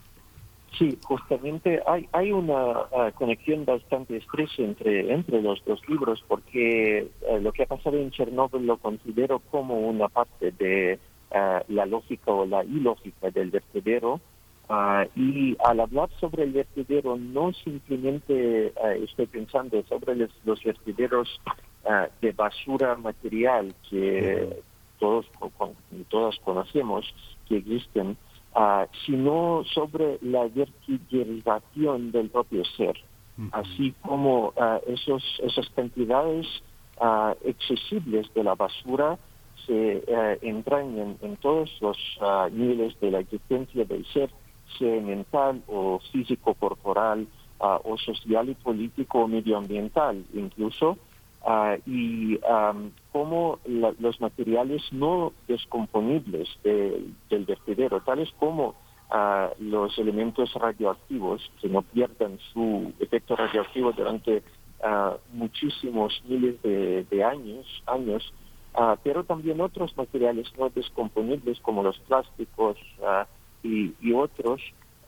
afectan al mundo de tal forma que están moldeando, remoldeando el mundo, tanto el mundo de nuestro pensamiento y nuestra corporeidad, como muchas de las otras especies en los océanos, en ah, la Tierra, en la ah, atmósfera, ah, que afectan. Y, y, entonces en ese otro libro, El vertedero filosófico, la intentativa es pensar el propio ser el ser en todas sus dimensiones, desde las psíquicas y físicas hasta las medioambientales y políticas, como un vertedero y uh, pensar cómo podemos uh, responder o contestar a, esa mutación uh, dentro del propio ser global en el siglo XXI. Es muy interesante que, tengamos ahora su visita, su presencia, Michael eh, Marder, en México, porque, eh, según sé, usted nació en Rusia, se educó en Nueva York y ahora vive en el País Vasco, que es un también, yo creo que estar en una ciudad y además no, no, no, este, no en San Sebastián o en Bilbao, sino en Vitoria, un Vitoria que es un epicentro también de una, de un conjunto de movimientos de liberadores, de crítica importantes, hace que pensemos ahora todo lo que está pasando en Ucrania y en Rusia de una manera mucho más global, mucho más... Eh, ahora sí parece que la noticia internacional tiene que ver con nosotros. ¿Cómo contempla usted ahora... Eh, eh, sentado en el suelo mexicano, pisando el suelo mexicano, ¿cómo, cómo se ve desde aquí para este país, para esta lengua, para este continente, esa guerra y ese, y ese momento desde la filosofía de lo vegetal, Michael. Sí, a, a- a mí me parece que, bueno, de- desde la- las Américas puede parecer que la guerra entre Rusia y Ucrania es algo que pasa bastante lejos y que no, no tiene que ver nada con la experiencia ah, o experiencias históricas en México, pero hay muchas resonancias ah, en, la guerra actual entre Rusia y Ucrania con ah, la- las historias lamentables y desastrosas del colonialismo, porque yo veo esa guerra como la guerra del colonialismo y imperialismo ruso. Así que ah, después del colapso de la Unión Soviética, no solamente Putin, sino una gran parte de la población rusa no ha logrado hacer el duelo del, imperio. El imperio ah, no solo soviético, sino el imperio ruso que antecede al imperio soviético. Y lo que ah, estamos presenciando ahora ah, eh, con esa guerra actual ah, es el efecto de ese duelo no, no hecho, duelo colectivo no hecho de, de- del imperio perdido. Ah, y am, ah, bueno, estamos, estamos viendo cómo desastrosos son los efectos del imperialismo y colonialismo, no solo fuera de Europa, sino eh, dentro de, de Europa como tal. Ah, y ah, aquí hay varias dimensiones también de esta, de esta guerra que se mezclan, que ah, se interlazan eh, y van juntas, porque además de la dimensión más bien política, hay la dimensión me- medioambiental. Era, era impensable hace un año que Chernóbil sea el teatro de actividades militares como, como era en el inicio de, de esa guerra ah, actual, por ejemplo. Y todas las amenazas ah, sobre las centrales nucleares ah, ucranianas que utilizan los rusos en, en el chantaje nuclear ah, hacen parte también de eso, hacen parte de, de la historia que hemos visto en Chernóbil, de, de toda la dominación del, del mundo y de la tierra a través de los medios técnicos y, y militares. Am, y ah, bueno, es- ese tipo de colonización que va más allá de los humanos, ah, que va hacia los elementos de la propia tierra, eh, la atmósfera, el aire, ah, el agua y otras especies de, seres vivos. Parece que aquí tenemos en miniatura casi el, el problema crucial global que se está jugando en esa guerra actual entre Rusia y Ucrania. Ujú. Yo no... eh, nosotros, usted tal vez sepa, tal vez debe saber que nosotros tenemos, no en esas dimensiones, pero tenemos nuestro pequeño Chernóbil en el río Sonora. Si tal vez hiciéramos un ejercicio como el que usted hace, veríamos el enorme sufrimiento de la tierra, no solo de la persona y de las personas que vendrán, sino de todo lo que está eh, eh, en el paisaje. Me atrevo, a- le cambio la pregunta ahora, Michael, le cambio el mirador y pienso que uno, uno que está en los ámbitos universitarios, uno sabe que hay universidades desde las que se puede reflexionar de una manera y hay en otras que no que no aceptan ciertos proyectos de investigación, ciertas formas de imaginar lo académico. ¿Qué ha significado para usted este trabajar en esta en este Ikerbasque de filosofía de la Universidad del País Vasco? ¿Es un mirador, es un mirador eh, singular en Europa, en las universidades europeas, pensar lo que usted está pensando y lo que usted está publicando desde ese espacio preciso? Sí, ah, para mí me parece que es un mirador bastante singular, ah, justamente no, no solo por la, la historia de las relaciones entre el, País Vasco y, España, el, es- es- España, sino también por ah, la libertad que la Fundación Ikerbasque, la Fundación para la Ciencia Vasca, da a sus investigadores de estudiar y escribir sobre los temas que, que, que les apasionan, que les preocupan ah, más. Ah, entonces aquí no, no tenemos ninguna restricción de los contenidos y, y al final podemos producir ah, ah, estudios, libros, artículos, papers que tocan a los problemas más, más urgentes de nuestra actualidad, ah, tanto en el campo filosófico, social, político, como en los campos ah, más bien científicos. Yo en, en mi trabajo ah, también suelo colaborar mucho, no solo con artistas, sino también con los científicos de las plantas. Y, y esta posición ah, muy singular en ah, la Asociación para las Ciencias Vasca me permite am, ah, tener contactos fuera de mi, mi campo de ah, especialización, que es las humanidades, la filosofía, y, crear am, relaciones de investigación ah, singulares, transdisciplinares, que nos ayudan a entender mejor el, el modo de ser de, eh, vegetal, por ejemplo, de, plantas, la inteligencia vegetal, cómo la planta es un sujeto de, de- una forma muy concreta de tomar atención a su mundo, tomar decisiones, aprender, etcétera, ah, y ah, junto con ah, to- todo, eh, eh, toda la digamos ah, background de filosofía que yo puedo contribuir a esos estudios más bien empíricos y científicos. Ujú.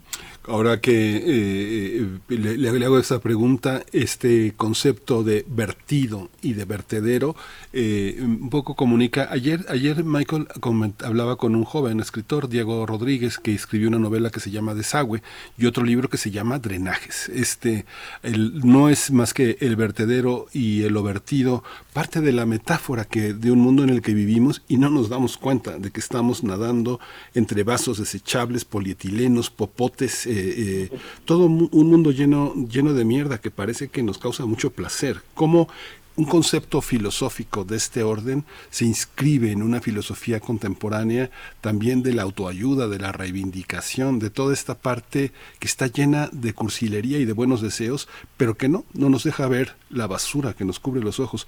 ¿Cómo, eh, eh, cómo se inscribe en, la, en el pensamiento internacional una propuesta filosófica de este orden?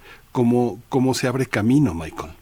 Sí, am, es, muy importante eh, lo que usted está diciendo sobre el vertedero, porque para mí era eh, la, la- la primera tarea era entender cómo funciona el vertedero, cómo funciona el proceso de la verticalización del mundo, que significa también el, ah, la verticalización del, del propio ser humano, humano, porque al final no estamos separados de- del mundo exterior. Cuando ah, ah, sacamos ah, masivamente la basura ah, y, eso, hablamos sobre la basura no solo ah, en vertederos al, cielo abierto, sino los microplásticos que llenan el agua y, y la atmósfera.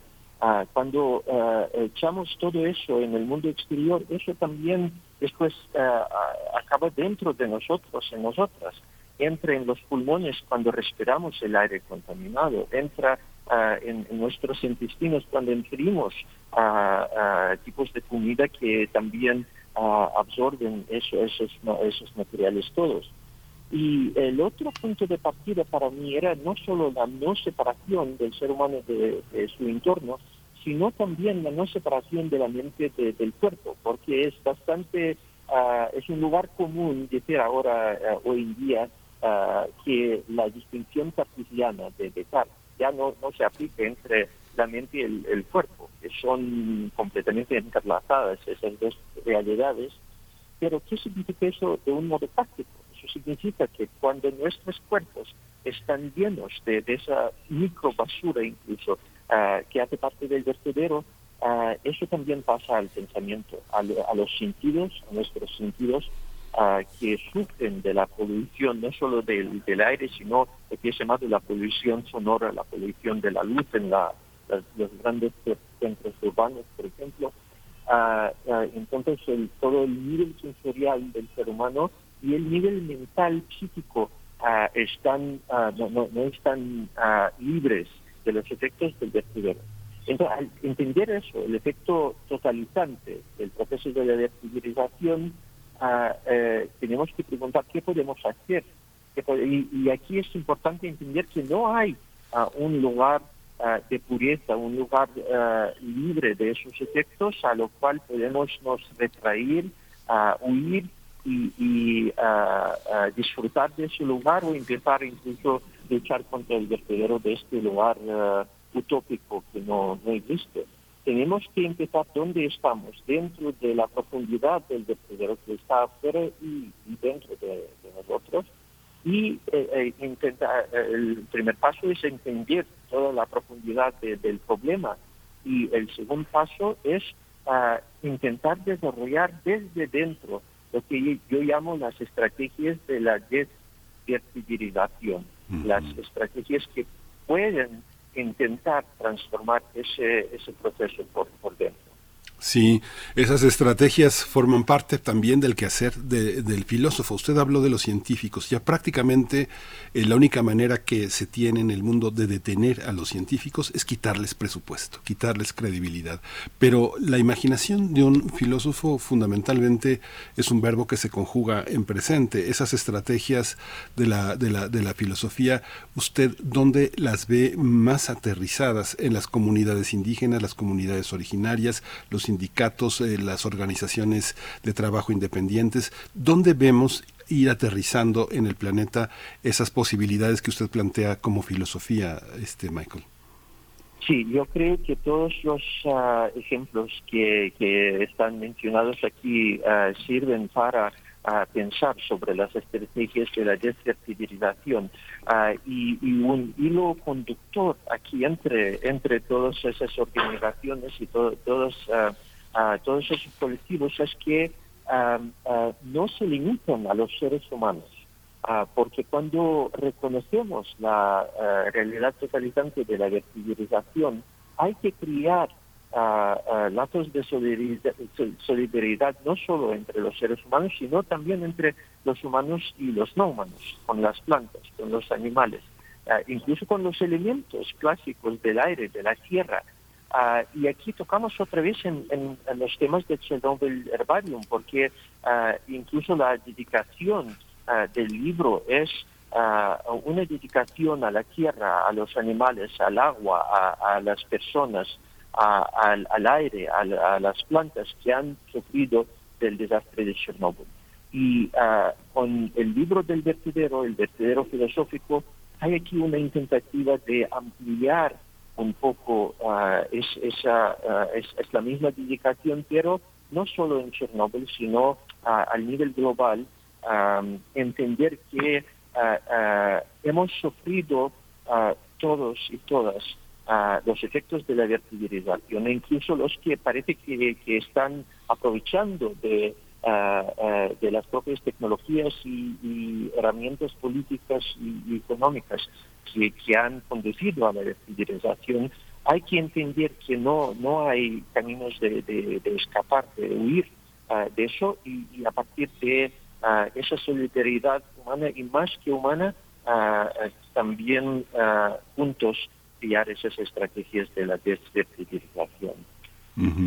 Michael, pues nos tenemos que despedir, lamento mucho que así sea, porque bueno, justamente eh, estos eh, libros han surgido también en medio de la pandemia, se han concretado editorialmente en un momento en el que la comida a domicilio, las cosas que se piden, las cajas de todos estos mercados eh, que traen las compras a domicilio, nos muestran que la basura en nuestros, en nuestros hogares se triplicó, se cuadruplicó, el, la, mm. todo lo que no sirve estaba en la puerta de nuestras casas o de nuestros departamentos. Le agradecemos mucho su visita a México, estos libros, lo vamos a leer con atención y gracias por esta, por esta conversación tan aleccionadora. Michael Marder eh, tiene un sitio en, en, en, internet, es un sitio muy importante, muy completo, se puede seguir michaelmarder.org, así que pues lo seguimos con mucho, con mucha admiración y, y, y fascinación por sus ideas. Muchas gracias, Michael. Sí, muchísimas gracias y mucho gusto.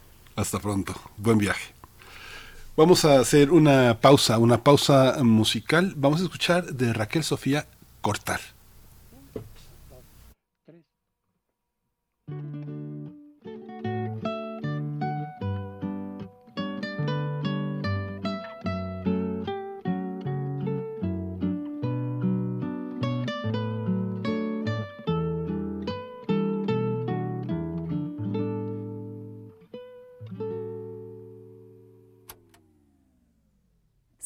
Siento que ya he estado aquí.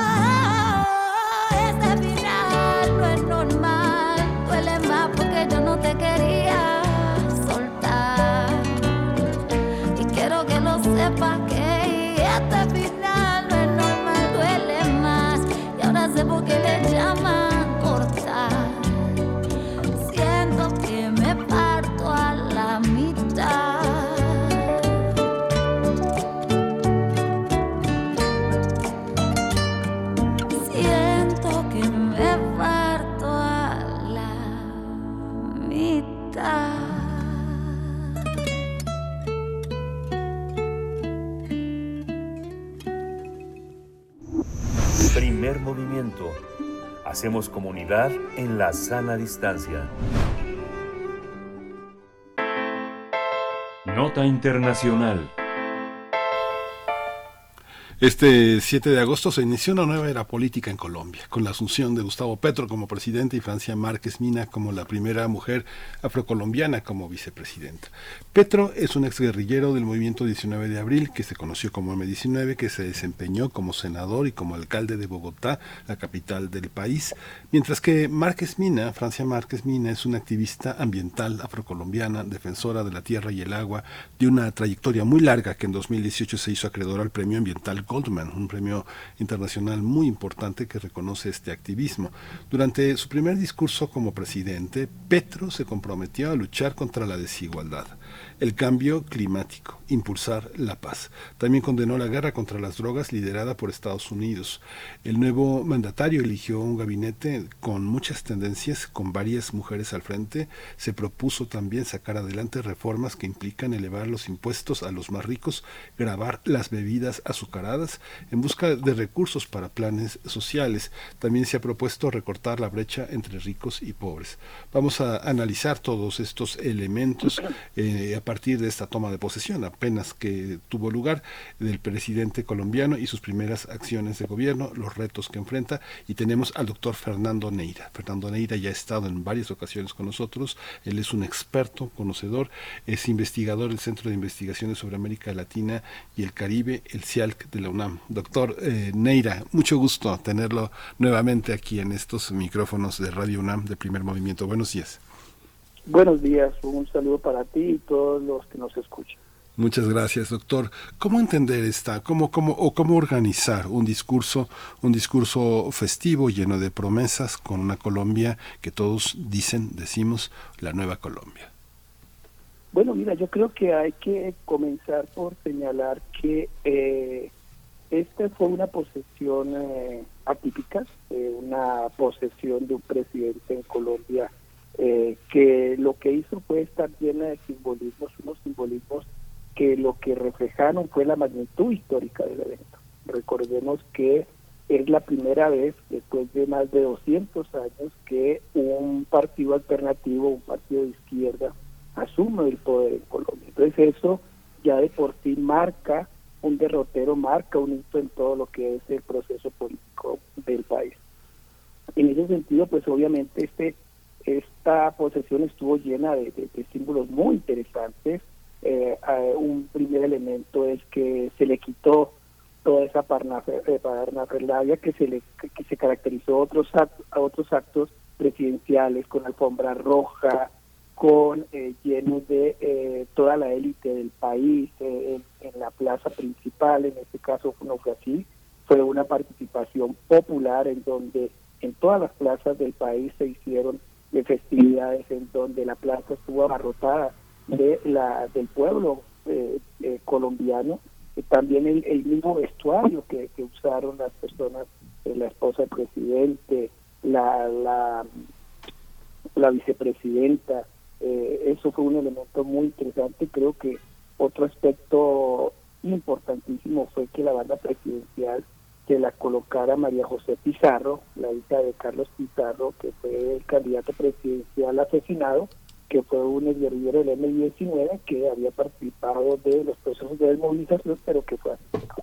Entonces eso es un hecho muy importante porque no eh, le colocó la banda presidencial el, presidente del Congreso, que es el que le corresponde, sino que lo hizo la hija como un signo de eh, reconciliación, como un signo de reconocer todo lo que había sido la violencia en Colombia a través de ese acto. Entonces ese fue un elemento importante, como lo fue el que eh, se sacara la espada de Bolívar. Recordemos que el presidente Petro militó en el M-19 cuando este grupo guerrillero existía y una de las acciones de este grupo guerrillero fue robar la espada de Bolívar. El, el que él haya pedido, eh, que incluso interrumpió el protocolo para exigir su primera orden presidencial fue traer la espada de Bolívar, pues constituyen un acto muy significativo porque pues como él lo explicaba esa, esa espada le pertenece al pueblo es una espada que representa la lucha que se ha dado por eh, la paz por eh, la igualdad en, el país y en esa medida era un, un, símbolo importante para lo que quería transmitir el presidente no y por otra parte señalar también lo que fueron los invitados de honor que, que generalmente en otras ocasiones eran grandes empresarios, grandes ¿no? en este caso los invitados de honor fue un pescador, una barrendera, un campesino, un obrero, y entonces eso marca mucho de eh, lo que es la posición de este gobierno con relación a los sectores populares. En esa medida sí quería remarcar cómo ya desde la posición misma estamos viendo un discurso muy distinto, un accionar, una, una visión de país muy distinta a lo que se había dado en otras ocasiones, ¿no? Y en ese mismo sentido también todo lo que fue eh, su discurso eh, que va encaminado como en ese proceso de, igualdad con relación a lo que venido, venía pasando en el país con esas manifestaciones de desigualdad, con la pobreza, con la violencia, con todo eso. Hay una hay una visión, doctor Neira, que en los últimos eh, en los últimos años si uno piensa cómo se ha pensado América Latina desde los planes de desarrollistas supuestamente democratizadores y de igualdad a través de las políticas que ha dictado el Fondo Monetario Internacional, el Banco Mundial, en este nuevo siglo, en estos últimos años, eh, los proyectos de desarrollo social contradicen abiertamente las tendencias globalizadoras, los paradigmas internacionales de los mecanismos de evaluación y de certificación que han puesto las grandes compañías que evalúan como los grandes inversionistas en nuestros países tienen facilidades, tienen ganancias. ¿Cómo entenderlo eh, como, como, como economista, como pensador del desarrollo social? Estas visiones tienen, tienen paradigmas teóricos que expliquen, que sean esperanzadores hacia esta visión, no solo políticos, no solo en el discurso que alegra y promete y que eh, garantizaría un futuro mejor para todos, sino desde las perspectivas de oposición económica, desde el punto de vista de los pactos internacionales, desde los acuerdos globales. ¿Cómo lo observa usted? Bueno, aquí es importante eh, entender que gran parte de ese discurso económico, de política económica de los países en la región estuvo enmarcado en, eh, bajo ese supuesto de, una idea de desarrollo que se centraba en términos del crecimiento económico, pero de los grandes capitales, de las grandes empresas, ¿no? Lo que estaba detrás de ese discurso es invirtamos en, en, las grandes industrias, invirtamos en los grandes capitales, que si a ellos les va bien, que ellos crecen, ellos van a arrastrar en ese crecimiento a los más pobres, ¿no? Es, es una una visión un poco como la como la que alguien decía que es como un tren, ¿no? Entre los de, los de adelante van a jalar a los de atrás, pero es una situación que, que lo que ha demostrado la misma historia es que no es cierto, es decir, los grandes capitales, apostarle a, a incrementar los grandes capitales, las grandes empresas, lo que ha hecho es que estos capitales, estas empresas crezcan y han fomentado y han, derivado en mayor desigualdad, porque la inversión que ellos hacen, el aporte y su preocupación por eh, la población en general, obviamente es mínima, dado que lo que les interesa son sus capitales, sus recursos, el, manejo de sus dineros a nivel internacional. Entonces, esa política, por eso fracasó, por eso el modelo neoliberal fracasa, y porque a esos grandes sectores en detrimento de los sectores menos favorecidos, pues obviamente no va a funcionar porque se incrementó la ciudad. ¿no? La CEPAL ha mostrado a través de muchos indicadores como en América Latina en las últimas tres décadas la desigualdad creció. Creció precisamente por este tipo de políticas que le apostaron a una idea de crecimiento, a una idea de desarrollo fundamentada en beneficiar a los más pobres. Un poco lo que nosotros estamos viendo en América Latina con eh, Petro, con Mori, con esos gobiernos alternativos es que hay que replantear ese discurso económico centrado desde esa perspectiva por un discurso que se centre más en términos de la productividad, es un poco por lo menos lo que ha planteado Gustavo Petro en términos de pasar de esa economía extractiva que se venía dando en todos los beneficiados, los beneficios eran las grandes empresas multinacionales, estas mineras, este, este, esta economía de explotación a pasar a un sistema económico de carácter productivo en donde realmente se invierta en términos del el campo, en términos de generar eh, procesos que permitan que eh, haya más vinculación de los campesinos, más beneficios para estos sectores productivos, que eh, haya posibilidades de volver a producir aquello que ahora se tiene que exportar porque se cuenta con los terrenos, se cuenta, se, cuenta, se cuenta con las tierras, se cuenta con la mano de obra. Entonces es un cambio de mirada que implica también que dentro de esta lógica eh, productiva entonces eh, le apostemos a una economía sustentable y, no vamos a la idea que veníamos teniendo que era una economía sostenible que avalaba la depredación de los recursos naturales y entonces ahora el discurso lo que dice no necesitamos producir, producir de tal manera que no se destruya el medio ambiente porque hay que cuidar porque tenemos un problema de cambio climático. En esa medida eh, es muy interesante la propuesta que hace Gustavo Petro cuando le dice al, Fondo Monetario Internacional en su discurso, pues que si ellos realmente les, preocupa la crisis climática, deberían cambiar esa deuda que, que, tiene ahogado a todos los gobiernos de América Latina para convertirlo en una inversión en la que se Eso se me hizo un planteamiento muy interesante que muestra un poco de lo que debería ser esa mirada a futuro de la política latinoamericana, ¿no? Y cambiar esa, esa idea de carácter asistencialista que es la que se ha venido dando en donde eh, lo que se ha hecho es que se, le apuesta a programas sociales como si los programas sociales fueran a solucionar el problema de la pobreza. El problema de la pobreza se genera dándole posibilidades de empleo, de insertarse en la actividad productiva aquellos sectores que son los que históricamente han sido los menos favorecidos, no campesinos, indígenas, afrodescendientes. Entonces es desde esa posibilidad de generar empleo, esa posibilidad de participar de la actividad productiva, cómo se va a lograr esta mm, disminución de la desigualdad, esa disminución de la pobreza, que en un caso como Colombia lo planteaban en su discurso, el 10% tiene el 70% de la riqueza, ¿no? lo cual es humillante, lo cual es muy triste y que es un fenómeno parecido en casi en toda la región latinoamericana esta visión de, eh, de, la oposición que fundamentalmente está construida entre dos, dos, dos polos que siempre están, siempre están unidos en el fondo, los grandes capitales, los grandes empresarios, la iglesia, la iglesia siempre con una enorme influencia por las dádivas y la articulación que se da entre los grupos conservadores, los grupos empresariales, toda esta oposición entre también la gente de privilegios que siempre ha tenido una una manera de pellizcar las grandes fortunas del capital extranjero, las grandes inversiones, eh, dice ahora, eh, se parecen los discursos. Ahí está Perú, ahí está eh, eh, Alberto Fernández en Argentina con una devaluación enorme, ahí está la Venezuela de Chávez.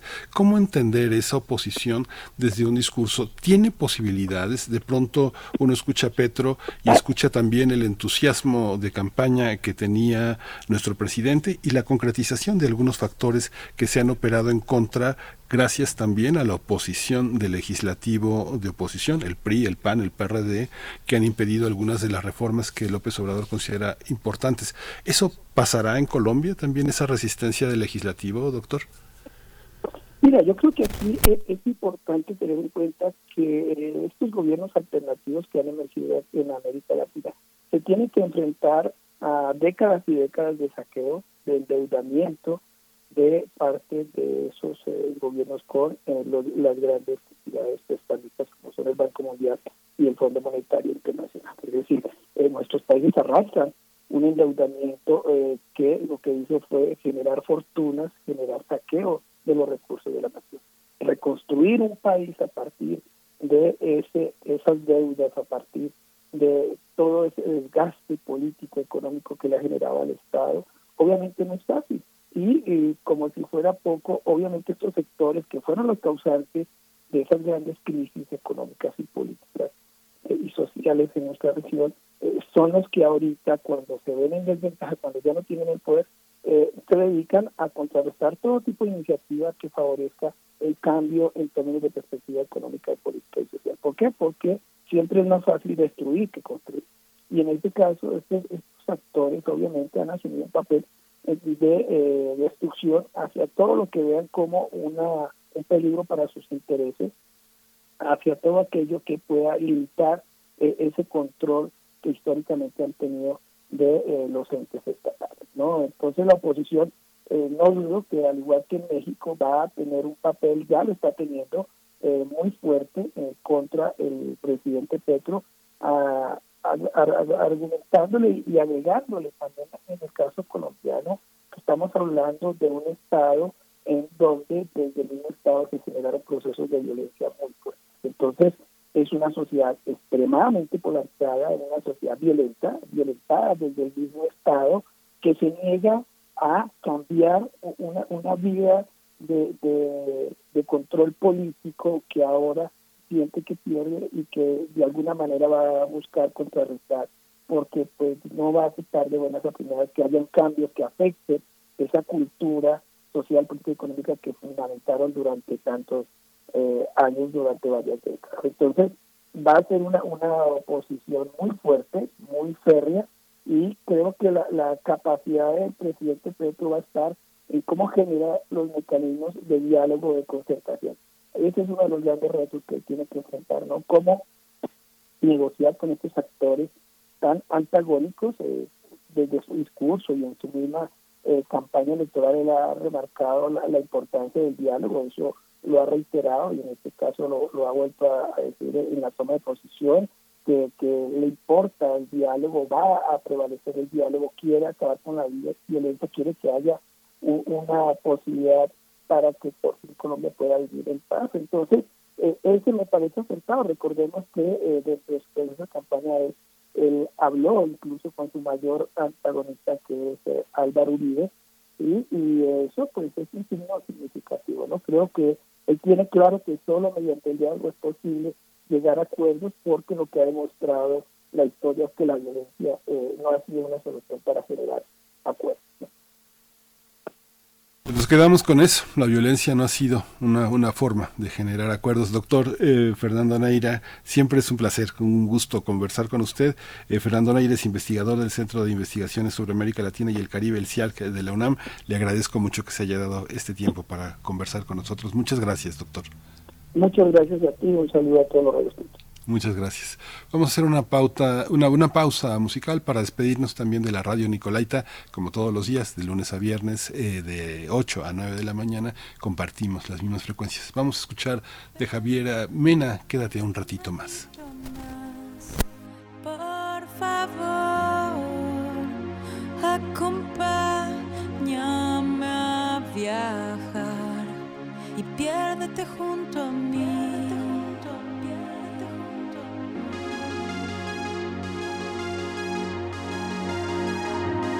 Ay, ven, quédate un ratito más, por favor.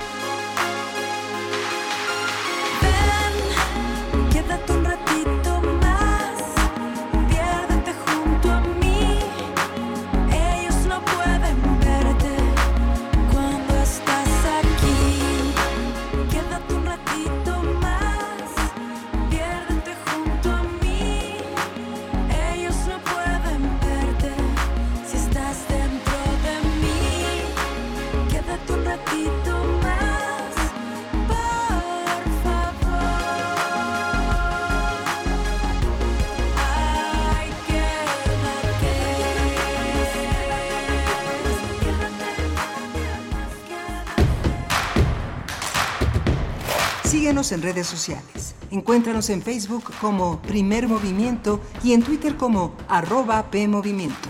Hagamos comunidad.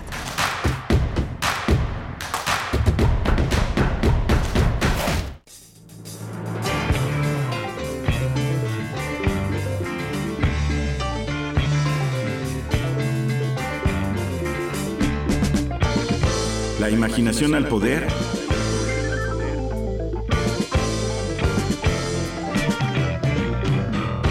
Cuando el rock dominaba el mundo. Todos los viernes a las 18.45 horas por esta estación. 96.1 de FM. Radio UNAM, Experiencia Sonora. Vamos a tomar las ondas con la misma energía con que tomamos las calles. Vamos a desmontar los armarios. Vamos a deconstruir el patriarcado. Y sí, lo vamos a tumbar. Violeta y oro. Todas las voces. Todos los domingos a las 11 de la mañana por el 96.1 de FM y radio.unam.mx. Radio UNAM. Experiencia sonora. Si eres aspiracionista, si te gusta ir para adelante y ser el mejor en lo que haces, nosotros somos los que hemos convertido a Yucatán en el estado más seguro de México. Además, Querétaro construye el primer auto superdeportivo ultraligero y Guanajuato construirá el primer avión 100% mexicano. Somos Acción Nacional y estamos preparados para cambiar el rumbo de México hacia el camino del bien y la libertad, unidos por un México mejor. Partido Acción Nacional. Es la hora de la verdad, la prueba reina del sabor y la salud. Y arrancan. Ni las trampas del chescolín detienen al elotito. La fresa toma la delantera con su potencia natural. La media naranja reparte cariñitos. Las chatarras se caen a pedazos por el exceso de carbohidratos, sodio y azúcares que les dañan su salud. Es un cierre trepidante. Los alimentos saludables triunfan en la carrera de la salud. Come como nosotras y ponte saludable. Pura vitamina. Conoce tus derechos como audiencia. Conocer el código de ética de cada emisora es tu derecho como audiencia. Tanto contenido como programación en radio atienden a valores y principios éticos de la emisora que los transmite. Como radio pública, puedes y debes tener acceso a los compromisos del código de ética y a expresar tu opinión si no se cumplen. Acércate a tu emisora pública y participa. Conoce tus derechos como radio escucha. Defensoría de Audiencias, tu espacio de diálogo con la radio. Te invitamos a contactar a la defensora a través de su correo electrónico defensordeaudiencia@unam.mx. Visita su página electrónica defensordelaudiencia.unam.mx.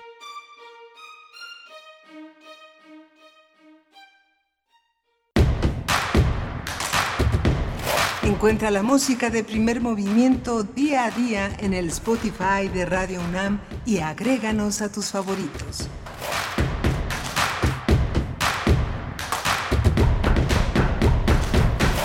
Son las 9 de la mañana con 4 minutos en este jueves 11 de agosto. Venimos de una mañana muy interesante, muy rica, muy eh, llena de ideas. Estuvimos a Michael Marder, este gran filósofo de, nacimiento ruso, de formación anglosajona, se formó en Nueva York, hablando de la filosofía vegetal y del mundo como un gran vertedero, un gran basurero, una, una, una, este, un mundo del que tenemos que salir a respirar. También tuvimos la presencia de Fernando Deira, el doctor investigador del CIAL, que de Fernando Neira, hablando de Colombia, de toda, y hablar de Colombia hoy, de Gustavo Petro, es hablar también de América Latina, de las dificultades que están enfrentando nuestras economías para tener una perspectiva de desarrollo social, de igualdad, de lucha por la paz, de combatir las drogas, de reconocimiento de las luchas eh, por los derechos humanos, por la dignidad, la recuperación y el respeto hacia las mujeres, hacia las infancias, hacia los jóvenes. Ha sido una mañana llena, llena de ideas y bueno, el Colegio de México pone una, una, una especie de, de feria, de, bienvenida para las que, los que regresan a clases y los que inician sus ciclos por primera vez en el Colegio de México. Le recordaba a Gabriela Saiz, la directora de publicaciones, que el colegio había empezado con un libro que se llama El payaso de las bofetadas, que publicó León Felipe, y quiero traer aquí a León Felipe, y, y no, no lo tenía planeado, surgió esta, esta mañana la propuesta, y tiene que ver con una una cuestión eh, también personal, pero que todo lo personal es político, como, como se señala el feminismo, y todo lo, lo, personal tiene que ver con unas equivalencias que tenemos con los demás, con las formas de ser comunidad. Cuando era niño yo no, no yo, yo pensaba que mi abuela sería eterna, pero no. Le dije, nunca te mueras. ¿no? Y ella me, me, me recetó un poema de León Felipe, un poema de León Felipe que habla también de cierta penuria de la, de la longevidad, que se llama Qué pena. Y lo vamos a acompañar con una canción de Joaquín Sabina que habla de una España, una España, una España que caduca, pero también es la caducidad de, una, de un pensamiento en Europa, se llama Princesa. Así que vamos a empezar con León Felipe. Dice León Felipe, qué pena Qué pena si este camino fuera de muchísimas leguas y siempre se repitieran los mismos pueblos, las mismas ventas, los mismos rebaños, las mismas recuas. Qué pena si esta vida tuviera, esta vida nuestra, mil años de existencia. ¿Quién la haría hasta el fin llevadera? ¿Quién la soportaría toda sin protesta? ¿Quién lee diez siglos en la historia y no la cierra, al ver las mismas cosas siempre con distinta fecha? Los mismos hombres, las mismas guerras, los mismos tiranos, las mismas cadenas, los mismos farsantes, las mismas sectas y los mismos, los mismos poetas. Qué pena que sea así todo siempre, siempre de la misma manera.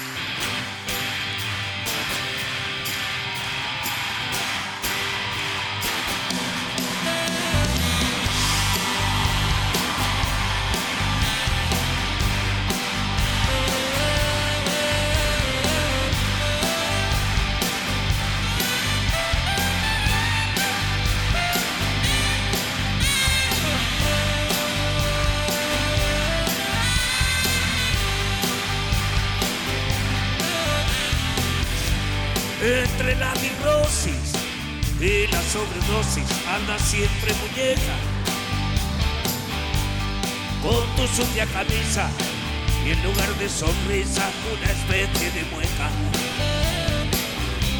¿Cómo no imaginar, cómo no recordar hace apenas dos años?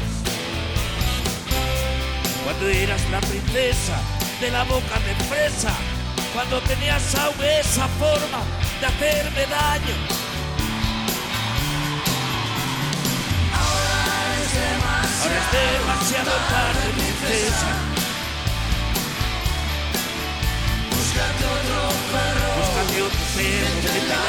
Princesa. Maldito sea el coro que levanto entre tú y yo silencio oscuro del que ya solo sale para decirme mal, dame 40 duros.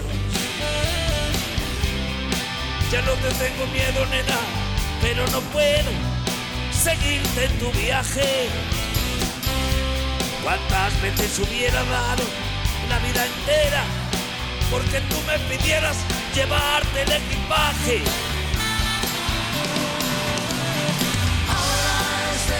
Ahora es demasiado princesa. Búscate otro perro, Búscate otro perro que te princesa. ¿No ves que ahora es demasiado, ahora es demasiado tarde, princesa? Búscate otro perro, Búscate otro perro quiero terminar tristeza. Primer movimiento. Hacemos comunidad con tus postales sonoras. Envíalas a primermovimientounam.gmail.com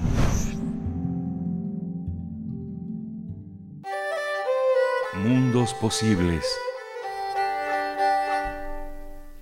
La décima conferencia del Tratado de No Proliferación de Armas Nucleares, la lucha por el desarme de Hiroshima, Zaporizhia, es el tema que el doctor Alberto Betancourt, doctor en Historia, profesor de la Facultad de Filosofía y Letras de la UNAM, trae esta mañana. Son las 9.10 y está Alberto Betancourt en la línea. Querido Alberto, qué gusto. Hola Miguel Ángel, buenos días, qué gusto saludarte y tener este encuentro que tenemos todos los jueves entre nosotros y con toda la gente que hace y escucha Primer Movimiento. Gracias, Alberto.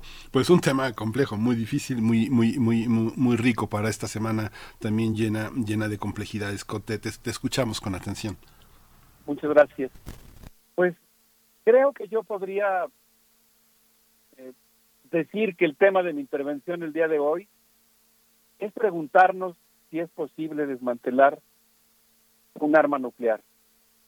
O de manera más precisa, preguntarnos si es posible desmantelar los arsenales nucleares que actualmente se componen de cerca de 13.000 ojivas de este tipo.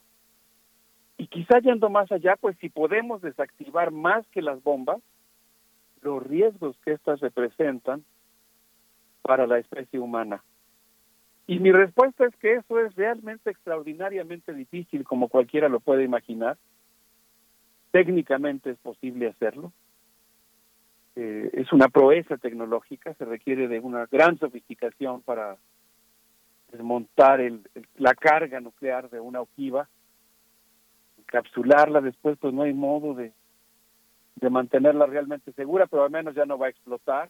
Hablando de vertederos, he escuchado, Miguel Ángel, que, han, hemos estado platicando en primer movimiento, que has tenido la oportunidad de, de compartir con nosotros varios temas que tienen que ver con el vertedero. Pues bueno, la industria nuclear produce desechos que son los más letales, longevos, venenosos de los que ha producido la civilización contemporánea. Pero bueno, es mucho mejor desmantelar las ojivas y mantener los residuos que mantener el combustible cargado en las armas con todas las posibilidades autodestructivas que eso implica. Y en ese sentido, pues quisiera yo hoy hablar sobre la importancia que tiene la reunión que se está celebrando entre el 4 y el 26 de agosto en Nueva York, en el edificio de la Organización de Naciones Unidas, la décima conferencia de revisión del Tratado de No Proliferación de Armas Nucleares, un tratado del que México es signatario e impulsor. Y quisiera comenzar, Miguel Ángel, si te parece bien, pues con una eh, reflexión en torno a algo que todos aprendemos en la primaria, el hecho de que el gobierno de los Estados Unidos decidió, en medio de la contienda cruenta contra el Japón, arrojar dos bombas contra ese país, una en la ciudad de Hiroshima y la otra en la ciudad de Nagasaki, que a veces pienso que cuando nosotros estudiamos ese tema en la primaria, en la secundaria, en la preparatoria, incluso en, en los cursos en licenciatura, pues llega como a parecer natural que se arrojó una bomba contra Hiroshima y después se arrojó casi inmediatamente después otra bomba con, contra Nagasaki. Y normalmente pues incluso se nombran juntas, pero la verdad es que entre Hiroshima y Nagasaki pasaron muchas cosas y vale la pena preguntarse cómo es posible que se haya tomado la decisión de arrojar una segunda bomba contra Japón cuando se acababa de arrojar una que tuvo un efecto devastador. La decisión Truman de arrojar una segunda bomba atómica apenas tres días después de la detonación y la masacre de, Hiroshima dio inicio pues a, a una peligrosísima carrera armamentista nuclear cuyos efectos seguimos viviendo hasta nuestros días. Cuando Harry S. Truman decidió arrojar esta bomba contra la ciudad de Hiroshima, había previsto arrojar una segunda bomba, esta segunda bomba que se arrojaría contra Japón era la tercera y la última que tenía Estados Unidos en ese momento en sus arsenales, y esta bomba estaba planeada para ser arrojada 20 días después de la que se soltó contra Hiroshima, iba a lanzarse contra la ciudad de Kokura, y los 20 días pues se habían dado para ofrecerle tiempo al emperador japonés de operar políticamente la rendición de su país. Sin embargo, el 8 de agosto, la Unión de Repúblicas Soviéticas Socialistas declaró la guerra a Japón, sus tropas se movilizaron, un gran conjunto de tropas, más de un millón y medio de soldados rusos iniciaron la liberación de Manchuria, una de las zonas invadidas por Japón en China, y casi simultáneamente el espionaje norteamericano interceptó comunicaciones en las que se planteaba la posibilidad de que Japón se rindiera ante la Unión Soviética. De tal manera, y hoy lo sabemos gracias a que, digamos, pues se han producido nuevos conocimientos sobre sobre eh, lo que ocurrió en aquellos días, pues hoy sabemos que en realidad pues eh, hubo una gran cantidad de imprevistos eh, en el traslado, por ejemplo, de los materiales del laboratorio de los Álamos hacia la base de Tinián, en donde estaba el centro del aeropuerto desde el cual despegaría el avión que llevó la bomba eh, que sería arrojada contra Nagasaki. De tal manera que eh, el 9 de agosto de 1945, a las 3.47 de la mañana, un avión Superfortaleza B-29 que despegó de la base de Tinian contenía en sus entrañas una, una bomba de tamaño muy grande, Fatman, de hecho tuvieron que hacerse adaptaciones al avión para poder eh, hacer que cupiera en esta superfortaleza voladora. Era una bomba mucho más poderosa que la que se había arrojado contra Hiroshima. Esta tenía 22 kilotones, la que se, la que se iba a arrojar. La otra tenía solamente dos, es casi eh, el doble de la potencia explosiva. Y pues ahora sabemos muchas cosas respecto a testimonios, por ejemplo, que ha rendido el piloto de la del avión que arrojó la bomba respecto, por ejemplo, el hecho de que el ensamblaje de la bomba fue muy difícil, tuvo que realizarse en medio de un tifón, eh, en, en, pleno vuelo ya rumbo a la ciudad de Kokura, que era el blanco original, eh, la bomba se activó sola, se corrió el riesgo de que la bomba hubiera detonado eh, en el trayecto, eso hubiera, por cierto, salvado la vida de muchos civiles, y el hecho es que, pues, cuando la ciudad llegó a Cocura, creo que en algún momento lo había yo comentado al aire, Miguel Ángel, eh, yo tuve ocasión de estar presente en la en el 50 aniversario de la detonación de la bomba Trinity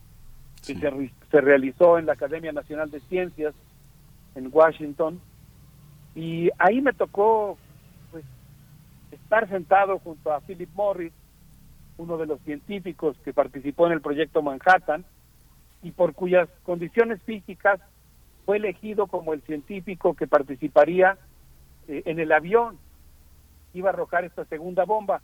Y yo lo escuché personalmente decir, debo decir que fue una sesión muy impresionante, para mí fue un, pues una gran oportunidad como historiador, yo en ese entonces estaba trabajando en la en el archivo del Departamento de Energía haciendo una investigación sobre los daños ambientales que han provocado los arsenales nucleares norteamericanos.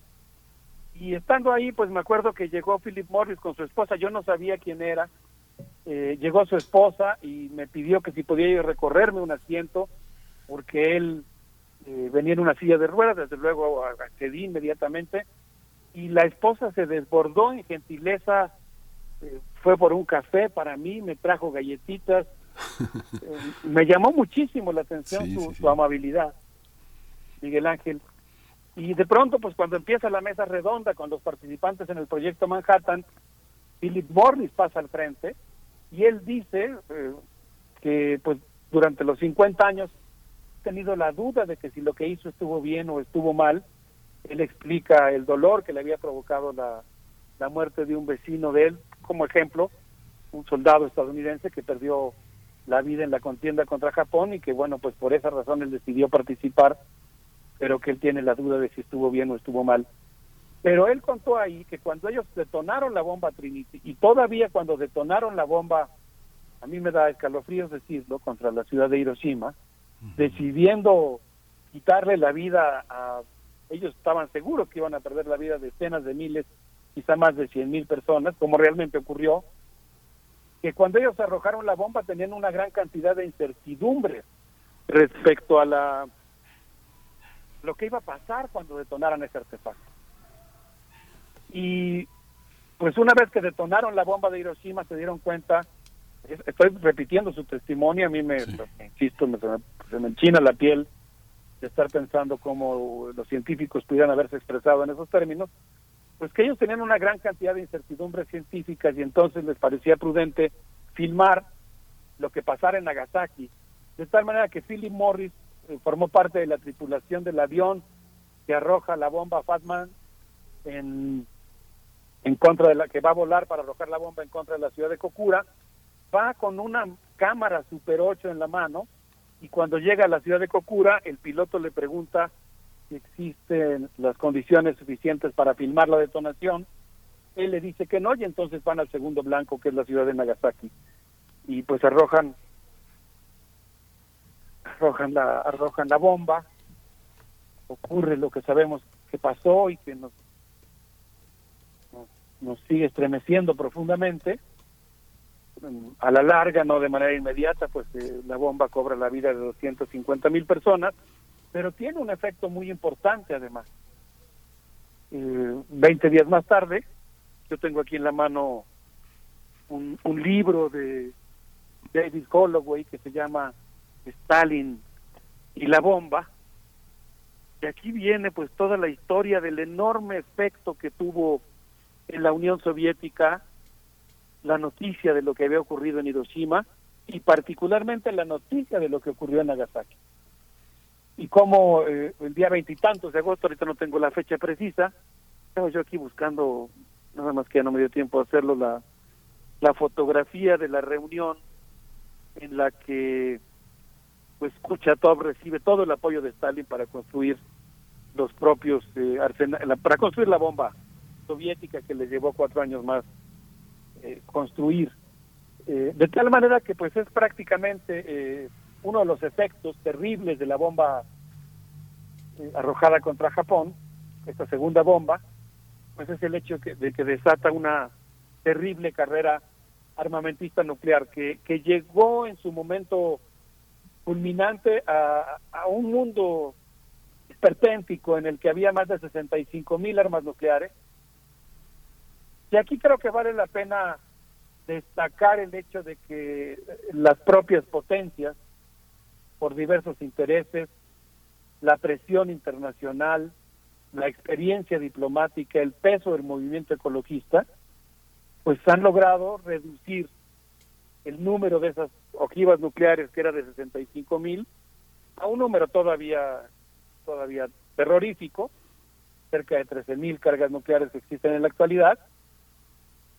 Desde luego no soy ingenuo, eh, se entiende que también esto ha sido producto de que pues las armas se han sofisticado, se han vuelto más letales, eh, digamos que se puede hacer más con menos, vamos a decirlo así, pero yo creo que es muy importante destacar en este caso en una historia tan siniestra, tan difícil, de la que de todos modos tenemos que hacernos cargo, que el desarme nuclear si es posible, como lo técnicamente y políticamente, diplomáticamente, como lo muestra el hecho de esta enorme reducción del volumen de las arsenales de los arsenales nucleares de 65 mil ojivas a 13 mil y esperemos que como se lo propone la conferencia que está actualmente sesionando en la ONU, sé que lo que voy a decir pues es una tarea muy difícil, pues esperemos que como lo impone el artículo sexto del tratado, en algún momento pues el número de ojivas en la Tierra pues sea de cero, Miguel Ángel.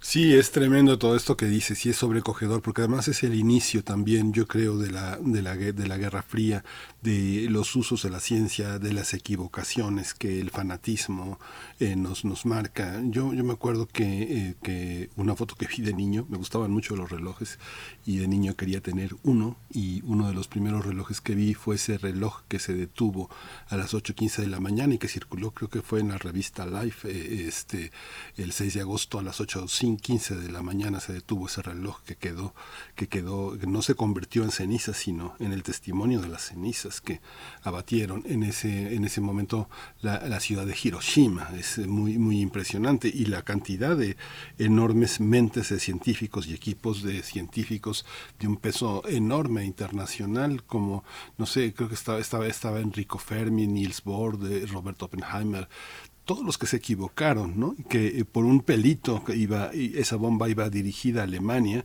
pero fue eh, Japón que les demostró que se podía acabar con todo. O sea, casi menos de un mes después, Japón se rindió oficialmente, ¿no?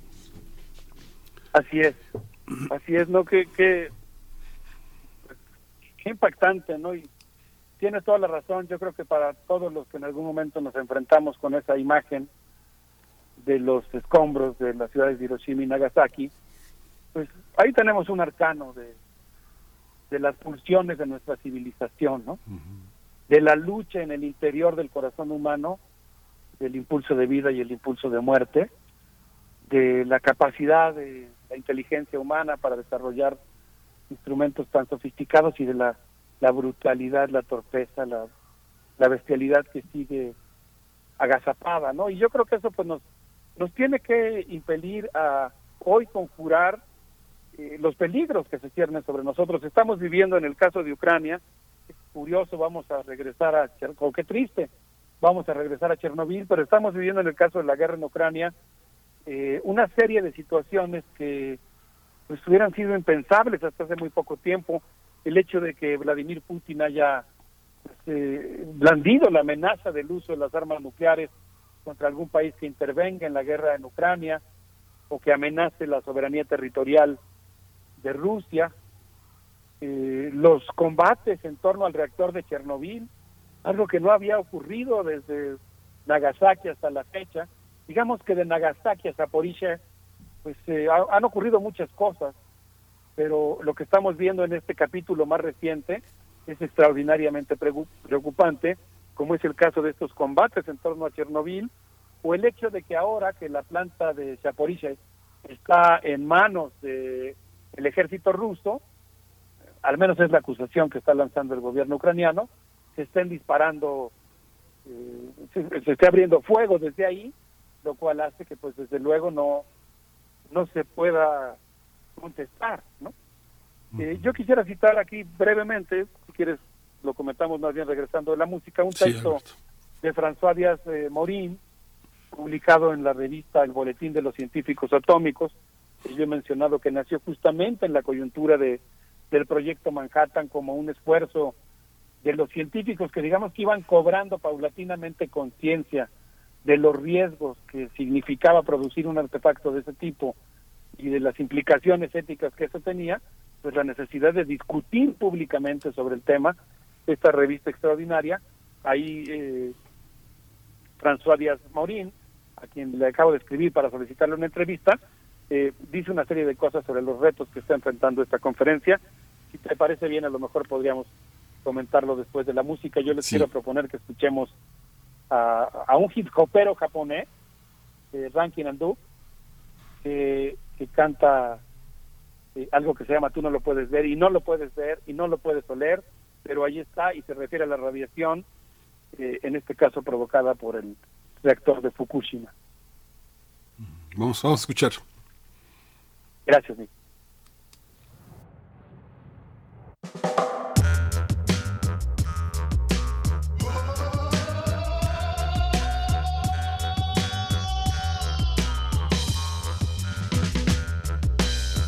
だ大変だ大変だ大変だニュークリア大変だ大変だ大変事故ったら大変だ大変だ大変だ大変だ福島大変だ大変だ大変やらかした。放射の強い放射の偉い誰も差別しない誰にも負けない。放射の強い放射の偉い誰も差別しない。誰にも負けない。ひとたび事故れば大パニック。沈没寸前のタイタニック。チェルノブイリ今じゃゴーストタウン。罪もない子供が甲状腺がん。はじめまして噂のプルトニウム。安全神話福島で終わる。もう食べられなくなる農作物。どこまでいつまで汚染される。放射の強い放射の偉い誰も差別しない。誰にも負けない。放射の強い放射の偉い誰も差別しない。誰にも負けない。例えばカダフィ。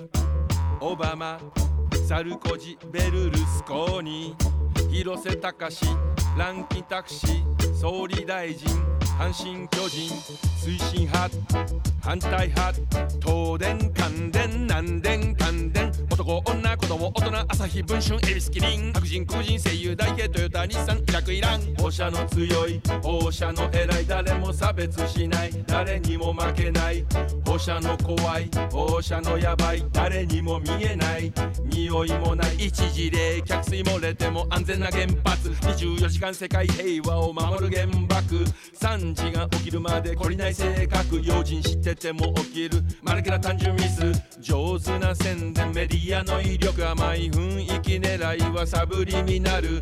加熱で新聞ぶち抜き広告信じてるうちに風が吹いてくる。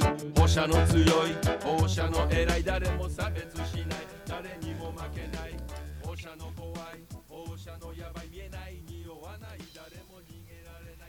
Ya regresamos, eh, regresamos de la música, continuamos, continuamos con esta, con esta enorme exposición. Fíjate, Alberto estaba, estaba preguntándome qué había pasado con esa, con esa foto, ese, esa, esa foto eh, es de un, es, es un eh, japonés que se llama Yuichiro Sasaki la tomó 10 días después del el 21, el 21 de agosto y forma parte de uh, las exposiciones que están en la National Gallery of Art que está allá en Washington, allá en la Avenida Constitución en, esta- en Estados Unidos, en Washington, eh, cerca del eh, edificio de gobierno. Hay una, está, está esa foto que después pues ya sabemos que ha circulado por todas partes. Pero quería recordar, eh, eh, este fotógrafo Sasaki nació en 1917 y murió en 1980.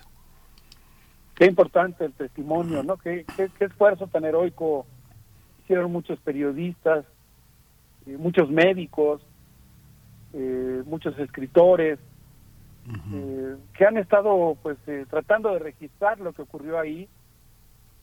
Eh, el propio gobierno japonés trató de, de enterarse de lo que había ocurrido porque no no se supo inmediatamente pues, qué es lo que había pasado. Al menos el gobierno japonés no no se enteró, mandó una expedición científica que fue, digamos, eh, que tuvo un destino trágico porque se, se le atravesó un tifón en el camino. Muy pocos de los científicos que salieron para, para averiguar lo que había pasado en, en Hiroshima lograron llegar a ese lugar.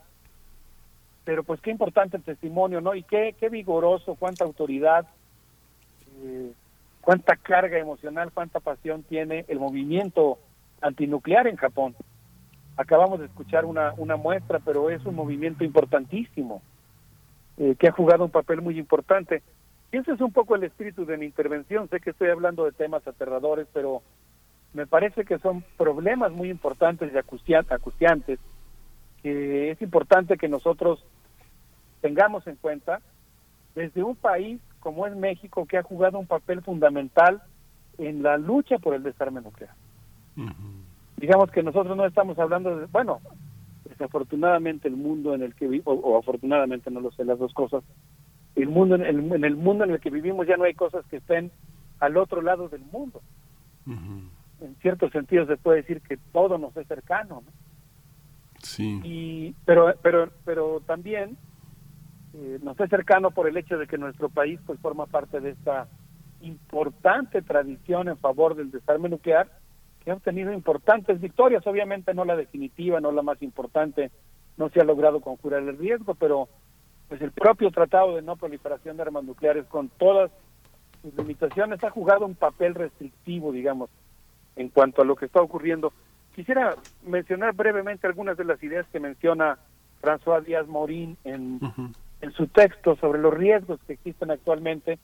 Él dice, por ejemplo, que la República Popular de Corea suspendió la moratoria autoimpuesta de pruebas nucleares y podría estar a punto de realizar una nueva detonación. Claro, él no menciona, yo aquí lo voy a agregar, que Trump rompió el acuerdo de no proliferación que tenía con Irán, pero aquí el autor lo que sí menciona es que la respuesta de Irán es que recientemente apagó las cámaras que vigilan sus instalaciones nucleares y podría estar a meses de obtener el combustible enriquecido suficiente para producir una bomba. Aquí el autor tampoco lo dice, pero yo lo, lo hago como una como un escolio.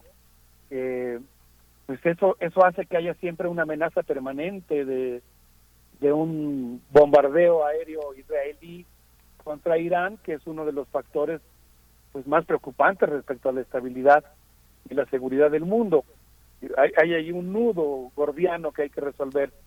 Y luego retomo el texto publicado en el Boletín de los Científicos Atómicos, señala también que Arabia Saudí aumentó recientemente a más de 20% el enriquecimiento de combustible de sus plantas nucleares, está lejos del 80% que se requiere para que esas plantas nucleares civiles eh, alcancen el nivel de enriquecimiento que le permita producir una bomba, pero es llamativo que esté cometiendo una infracción flagrante de los acuerdos eh, de la Agencia Internacional de Energía Atómica y que no haya la misma respuesta que hay, por ejemplo, con el caso de Irán, en donde sí hay una vigilancia suprema, digamos, eh, pesadísima. Y en este caso, pues hay una tolerancia, un cerrar los ojos contra esta potencia petrolera. Y luego el autor señala que Australia recibió uranio enriquecido estadounidense, uranio enriquecido, o sea, uranio en grado nuclear, para los submarinos nucleares que forman parte de su reciente pacto militar con Estados Unidos. Y bueno, hay dos amenazas más que quiero mencionar brevemente. La primera es que dice que Suecia, al ingresar a la OTAN, podría cambiar su postura sobre el emplazamiento y la posesión de armas nucleares y desde luego, pues va, es muy probable que va a abandonar el papel que había jugado antes como promotor de la paz. Será interesante profundizar en este tema. Y finalmente menciona el caso de que Vladimir Putin y Alexander Lukashenko discutieron en junio la posibilidad de emplazar armas nucleares de mediano alcance en Bielorrusia. De tal manera que pues existen una gran cantidad de, nuevos riesgos, digamos, que nos hacen desear fervientemente que la reunión diplomática que está teniendo lugar en Nueva York pues tenga éxito. Ese, se está realizando en circunstancias muy difíciles. No soy ingenuo, pero pienso que el desarme nuclear es algo que que se gesta en muchos ámbitos simultáneamente y uno de ellos es la propia opinión pública, la exigencia, la instalación de la demanda del desarme nuclear en el movimiento social como algo que tiene que formar parte de la agenda social y desde luego pues también creo que un gesto importante, un acto importante pues es darle cobertura informativa a un evento tan importante pues por lo menos para ver qué resultados arroja, qué podríamos eventualmente celebrar si es que en un contexto tan ríspido eh, a nivel internacional entre Estados Unidos y Rusia, por ejemplo, pudiera haber algún acuerdo o para saber qué tareas quedan pendientes, Miguel Ángel.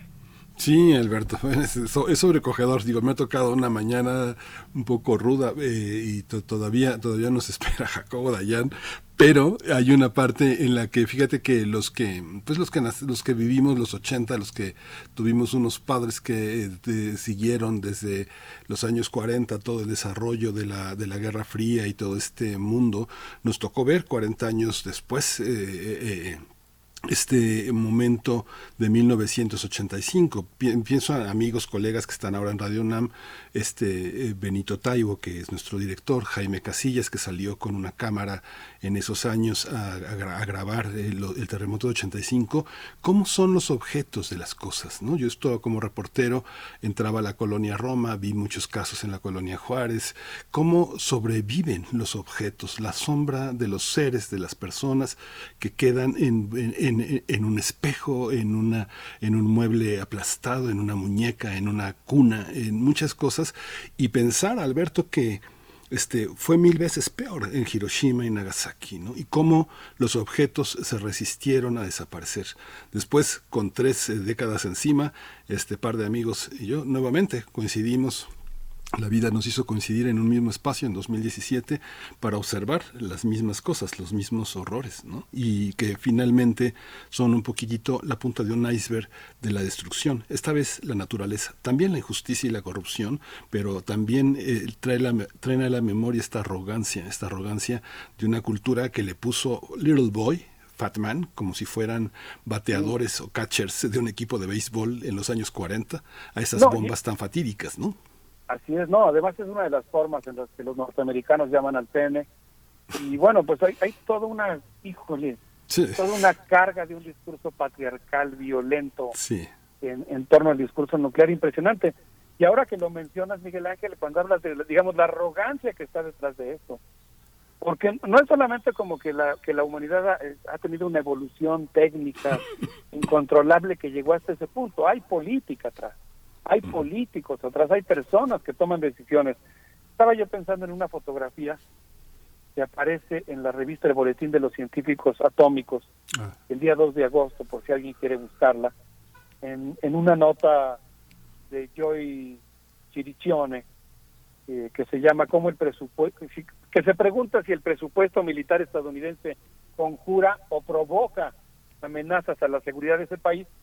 Y ahí aparece una foto estrucante, como el día 15 de marzo de 2022, el presidente Joe Biden firmó en presencia de Shalanda Young, directora de la Oficina de Administración y Presupuesto, y también con la presencia de los líderes del Congreso, la ley de asignaciones consolidadas que asigna un presupuesto militar de 780 mil millones de dólares a la defensa de los Estados Unidos. Y entre- vean la, la cifra de la que estoy hablando. 780 mil millones de dólares. Y parte de esos, de esos recursos, parte muy importante, pues es para aceitar la maquinaria de un complejo militar industrial. Es un negocio fabuloso que se dedica a mejorar, sofisticar, mantener, preservar los arsenales nucleares estadounidenses. Pero lo que llama la atención de la foto, lamento no haber tenido la, la, la precaución de enviarla para ver si la podíamos compartir, quizás lo pueda hacer más adelante, aunque llegue tardíamente, pero es que están todos muy felices. Es evidente Sí, sí, que sí. esa fibra en la que está sentado Joe, Joe Biden, está a su lado Kamala Harris exultante, hay ahí varios personajes del Congreso, están eufóricos, están felices al firmar el presupuesto. No no reduzco a eso el riesgo que, que enfrenta actualmente la humanidad, pero pues tiene mucho que ver con una manera de ver el mundo, de hacer política y de, y de pararse en el mundo, Miguel Ángel. Sí, ahora que redescribes esa foto, yo también, yo estoy viendo en este momento los, los soldados alegres que tripularon el Enola Gay, todos sonrientes, como la foto que refieres, Alberto. Exactamente, sí, sí, acá, eh, híjole, sí, es Sí, realmente sí. impresionante. Yo creo que cuando uno hace, no sé, lo voy a llamar así, yo en mi caso yo soy historiador, mi perspectiva es de historia desde abajo, pero por decirlo de alguna manera es como si uno estuviera haciendo una antropología del poder, ¿no? Observando cómo, cómo es la antropología de la guerra, ¿no? También qué cosas tan tan terribles puede tener, pero ahí entra, ahí entra y es donde yo pienso que, que vale la pena incluso en una mañana hermosa como esta nublada aquí en el, en el Valle de Anáhuac, eh, incluso en una mañana tan hermosa como esta es donde vale la pena pues hacer este esfuerzo cultural, digamos, de, de tener presentes estos, es- como la génesis, la manera en la que se arma la bomba, digamos, pero no como artefacto solamente, sino socialmente hablando, cuál es el mecanismo que nos lleva a una sociedad del riesgo como esta. Y yo creo que si, si escudriñamos esto tal vez, tal vez estemos en condiciones de entender un poquito mejor cómo podría desmantelarse ese riesgo. Eso es de lo que se trata esta intervención y en general pues el- los estudios que hacemos que nos dedicamos a, a plantear la, la urgencia del desarme nuclear y su viabilidad. Muchas gracias, Alberto. Nos vamos a despedir con música. Sí, eh, les quiero proponer que nos despidamos con Lou Reed, con esto que se llama Speak of You, pues para quedarnos meditando y eh, seguir anidando la idea de que pues, la paz es algo que se construye y tenemos todos que poner nuestro granito de arena para hacerla. Muchas me, me gracias. dio mucho gusto saludarte, Miguel Ángel. Gracias, abrazo Alberto, igualmente. Afectuoso. Chao. Aquí nos quedamos. The Midwest is in great distress, and NASA blew up the moon. The ozone layer has no ozone anymore, and you're gonna leave me for the guy next door. I'm sick of you. I'm sick of you. They arrested the mayor for an illegal favor, sold the Empire State to Japan. And Oliver North married William C. Corden, gave birth to a little chick. And the Ayatollah aboard a nuclear warship. If he dies, he wants to go out in style. And there's nothing to eat that don't carry the stink of some human waste dumped in the Nile. Well, one thing is certainly true. No one here knows what to do, and I'm sick of you. I'm sick of you.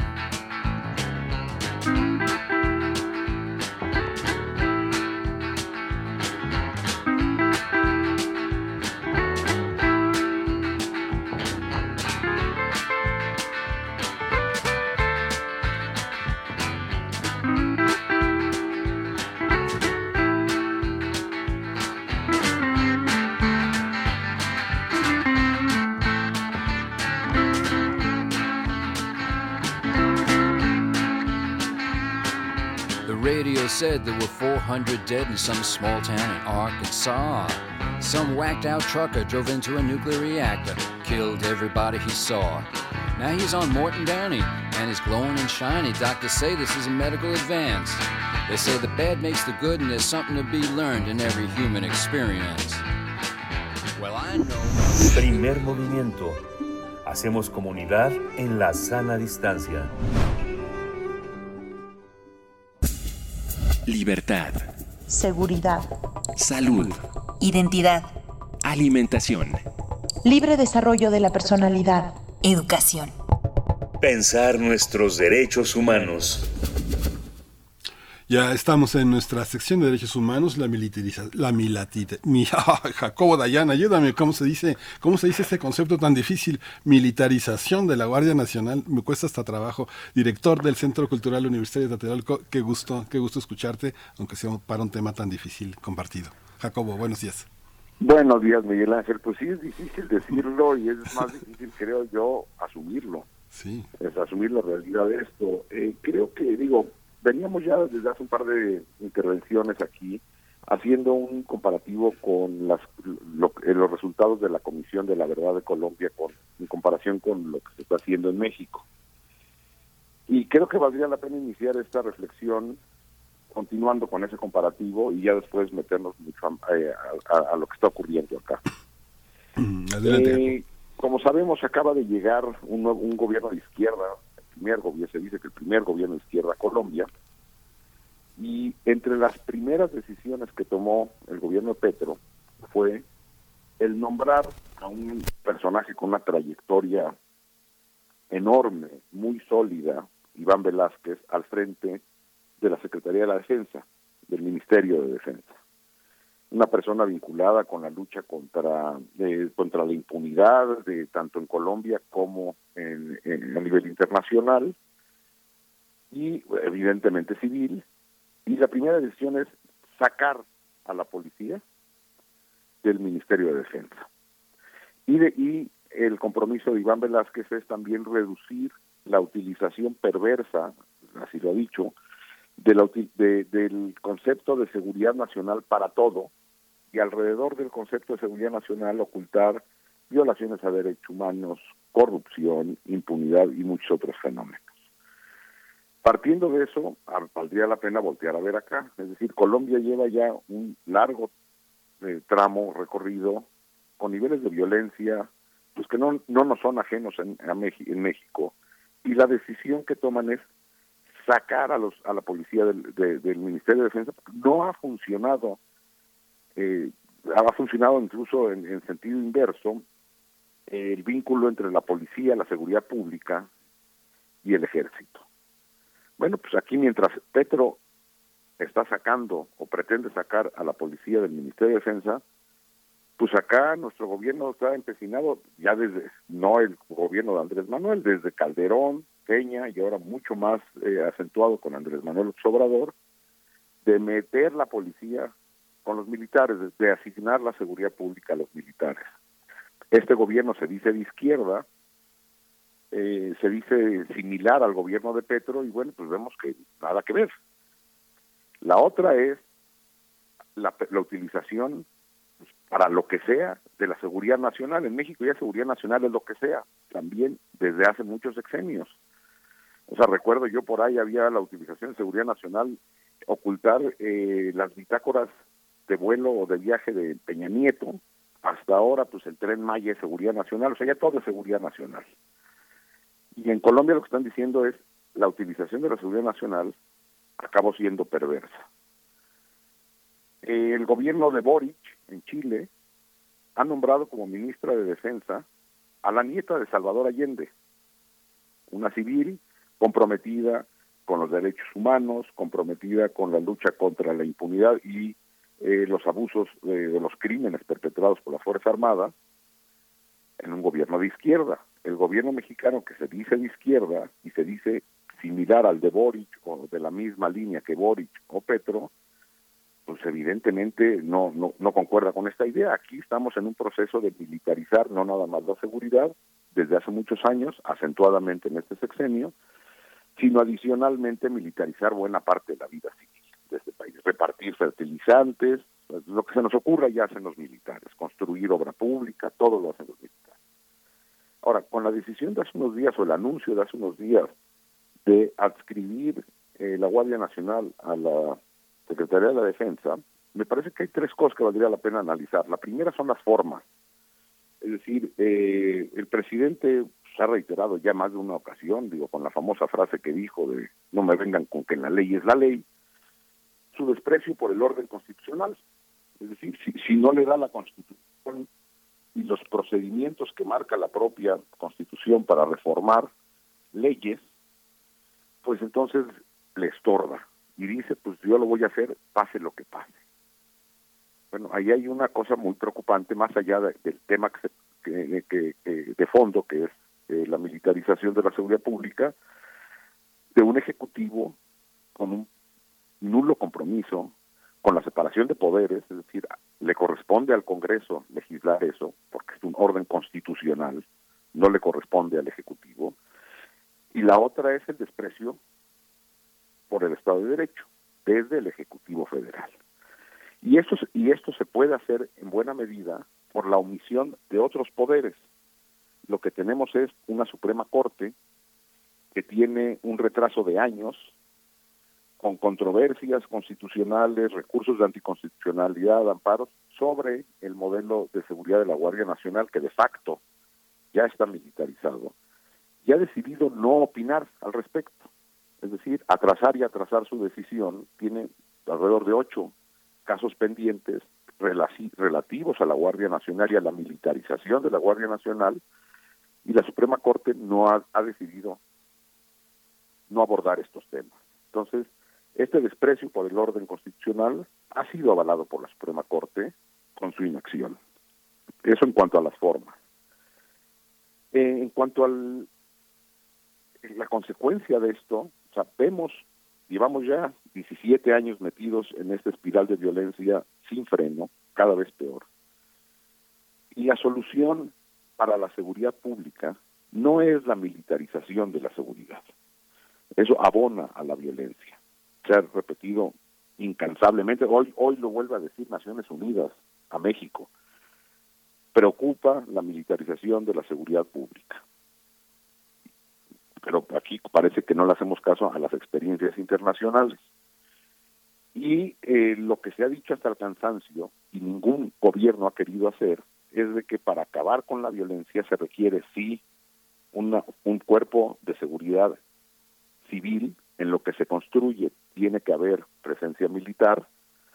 Eh, la apuesta ha sido, en teoría, con el cuando se crea la Guardia Nacional había un periodo de cinco años para fortalecer policías que se ha decidido no hacer por tercer sexenio consecutivo, pero para acabar con la, con la violencia también se requiere Estado de Derecho, fiscalías independientes, fiscalías autónomas, abatir la impunidad. Tenemos noventa y tantos por ciento de impunidad en México en todos los niveles, es decir, esto no es un asunto nada más del gobierno federal, también las y dos gobernadores son responsables de esto.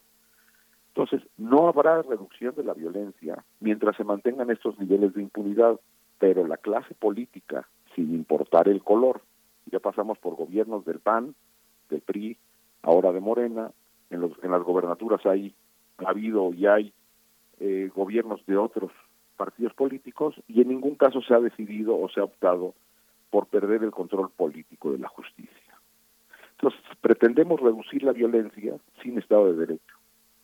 Eso solo se puede hacer a balazos o renunciando a ellos, que es lo que aparentemente o dice el gobierno, el gobierno de Andrés Manuel López Obrador ha decidido hacer con esta política de abrazos no balazos.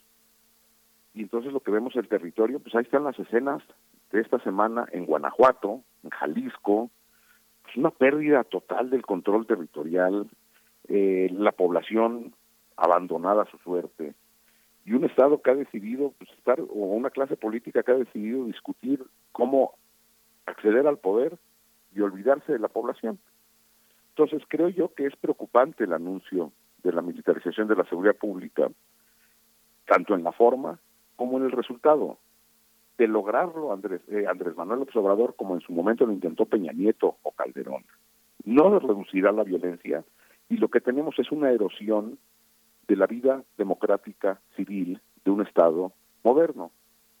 Pretendemos o se pretende regresar a, un, a, un forma, una forma de gobierno donde una sola persona decida qué es lo que es legal, decida lo que se tiene que hacer, pasando por encima de los otros poderes, eh, sin ningún respeto por la, por la norma constitucional, bueno, pues hacia allá vamos. Entonces, es, es, una, es un asunto muy delicado de forma y fondo, Miguel Ángel.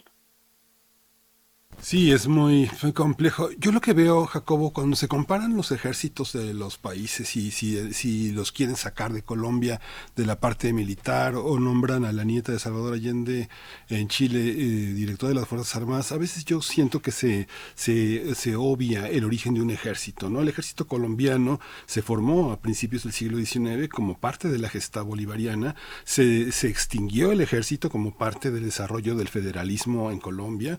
A finales eh, del, del, siglo XIX, el ejército este, colombiano era una bola de borrachines pendencieros. O sea, hay una parte en la que se profesionaliza un ejército, pero que jamás tuvo la posibilidad de que un oficinista o un maestro de escuela como Calles o el general Cárdenas ocuparan esos puestos. Hay una parte en que la Revolución Mexicana eh, da forma a un ejército claro. que no tiene nada que ver con, el, con los grandes generales como Mina o Basolo eh, de la independencia, que eran dragones de la reina. Son otra cosa. Y los chilenos fue un ejército de aristócratas como los peruanos que no solo obedecían a los empresarios y a los este, ricos chilenos que estaban vendidos a los Estados Unidos, que usufructuaban los energéticos, las minas, todo, y que asesinaron a Allende. En el, el caso del ejército mexicano nunca ha servido a los empresarios, ni a los, eh, ni a los este, ni a los cristeros. O sea, es un ejército popular, es un ejército de otro origen, me parece. Yo creo sí, que es una discusión que debe de tener un matiz histórico para no confundirnos, porque estos vendepatrias que formaban parte de los ejércitos chileno y colombiano y peruano no tienen nada que ver con el ejército mexicano. Nunca ha servido. Ha servido a políticos corruptos, pero no a, no a este no le ha servido a conservadores eh, guadalupanos, o sea, por, por decir. Podemos, tampoco podemos obviar y, y, poner un manto de, de pureza en el ejército no. mexicano no, que también ha servido a regímenes autoritarios. Claro. Es decir, hay que recordar el papel de las fuerzas armadas durante la Guerra Sucia. Sí, claro. Y hay que recordar el papel de la fuerza de las Fuerzas Armadas con los vínculos con grupos criminales actualmente. Uh -huh. Sobran los reportajes. Entonces, sí sí, estoy de acuerdo contigo que el origen del, del ejército mexicano es otro y la, y la, estructura del ejército mexicano es otro. Pero un Estado moderno, democrático, no puede descansar en las Fuerzas Armadas. ¿sí? Y la otra es, ahí están los ejemplos de eh, las Fuerzas Armadas eh, lejos de una pureza ideológica y una pureza de origen basta re, re, repasar el siglo XX, final de la segunda mitad del siglo XX, y los años, los últimos 15, 20 años de violencia en este país. Sí, eso hay que revisarlo. Y revisar la historia de los policías, de la policía en Correcto. México, en los estados, porque finalmente si uno la compara con la del ejército, los policías han sido víctimas y han sido victimarios. Yo creo que sobre todo victimarios y al servicio de los poderes latifúndicos en los gobiernos del país, entonces de los caciques en Guerrero, ¿no? Lo que habría que hacer es un... Porque la policía mexicana ha sido abandonada en las últimas décadas, montón de décadas. Sí, habría les- que iniciar un proceso serio de fortalecimiento y depuración de los cuerpos policiales civiles. Y en el Inter sí se, ne- se necesita la el recurrir a las Fuerzas Armadas, pero no se puede entregar y abdicar de la obligación civil entregando esto a las Fuerzas Armadas. Y luego menos con, con unos eufemismos muy extraños que ya uno escucha como que eh, no se está militarizando la vida pública, sino se está socializando al ejército. Y bueno, ya no empiezan con esas cosas porque sí es, es vergonzoso. Bueno, Jacobo, nos dieron las 10 en esta discusión. Te abrazo, te respeto con mucho cariño y pues, nos escuchamos el próximo, en, en 15 días. Gracias, Jacobo Dayan. Igualmente, hasta luego, abrazo. Muchas gracias a todos. Esto fue Primer Movimiento. Hasta mañana. El mundo desde la universidad. Radio UNAM presentó Primer Movimiento. El mundo desde la universidad. Con Berenice Camacho y Miguel Ángel Gemain en la conducción. Rodrigo Aguilar y Violeta Berber, producción. Antonio Quijano y Patricia Zavala, noticias. Miriam Trejo, coordinación de invitados. Tamara Quirós, redes sociales. Arturo González, operación técnica. Locución, Tessa Uribe y Juan Staca. Quédate en sintonía con Radio UNAM. Experiencia sonora.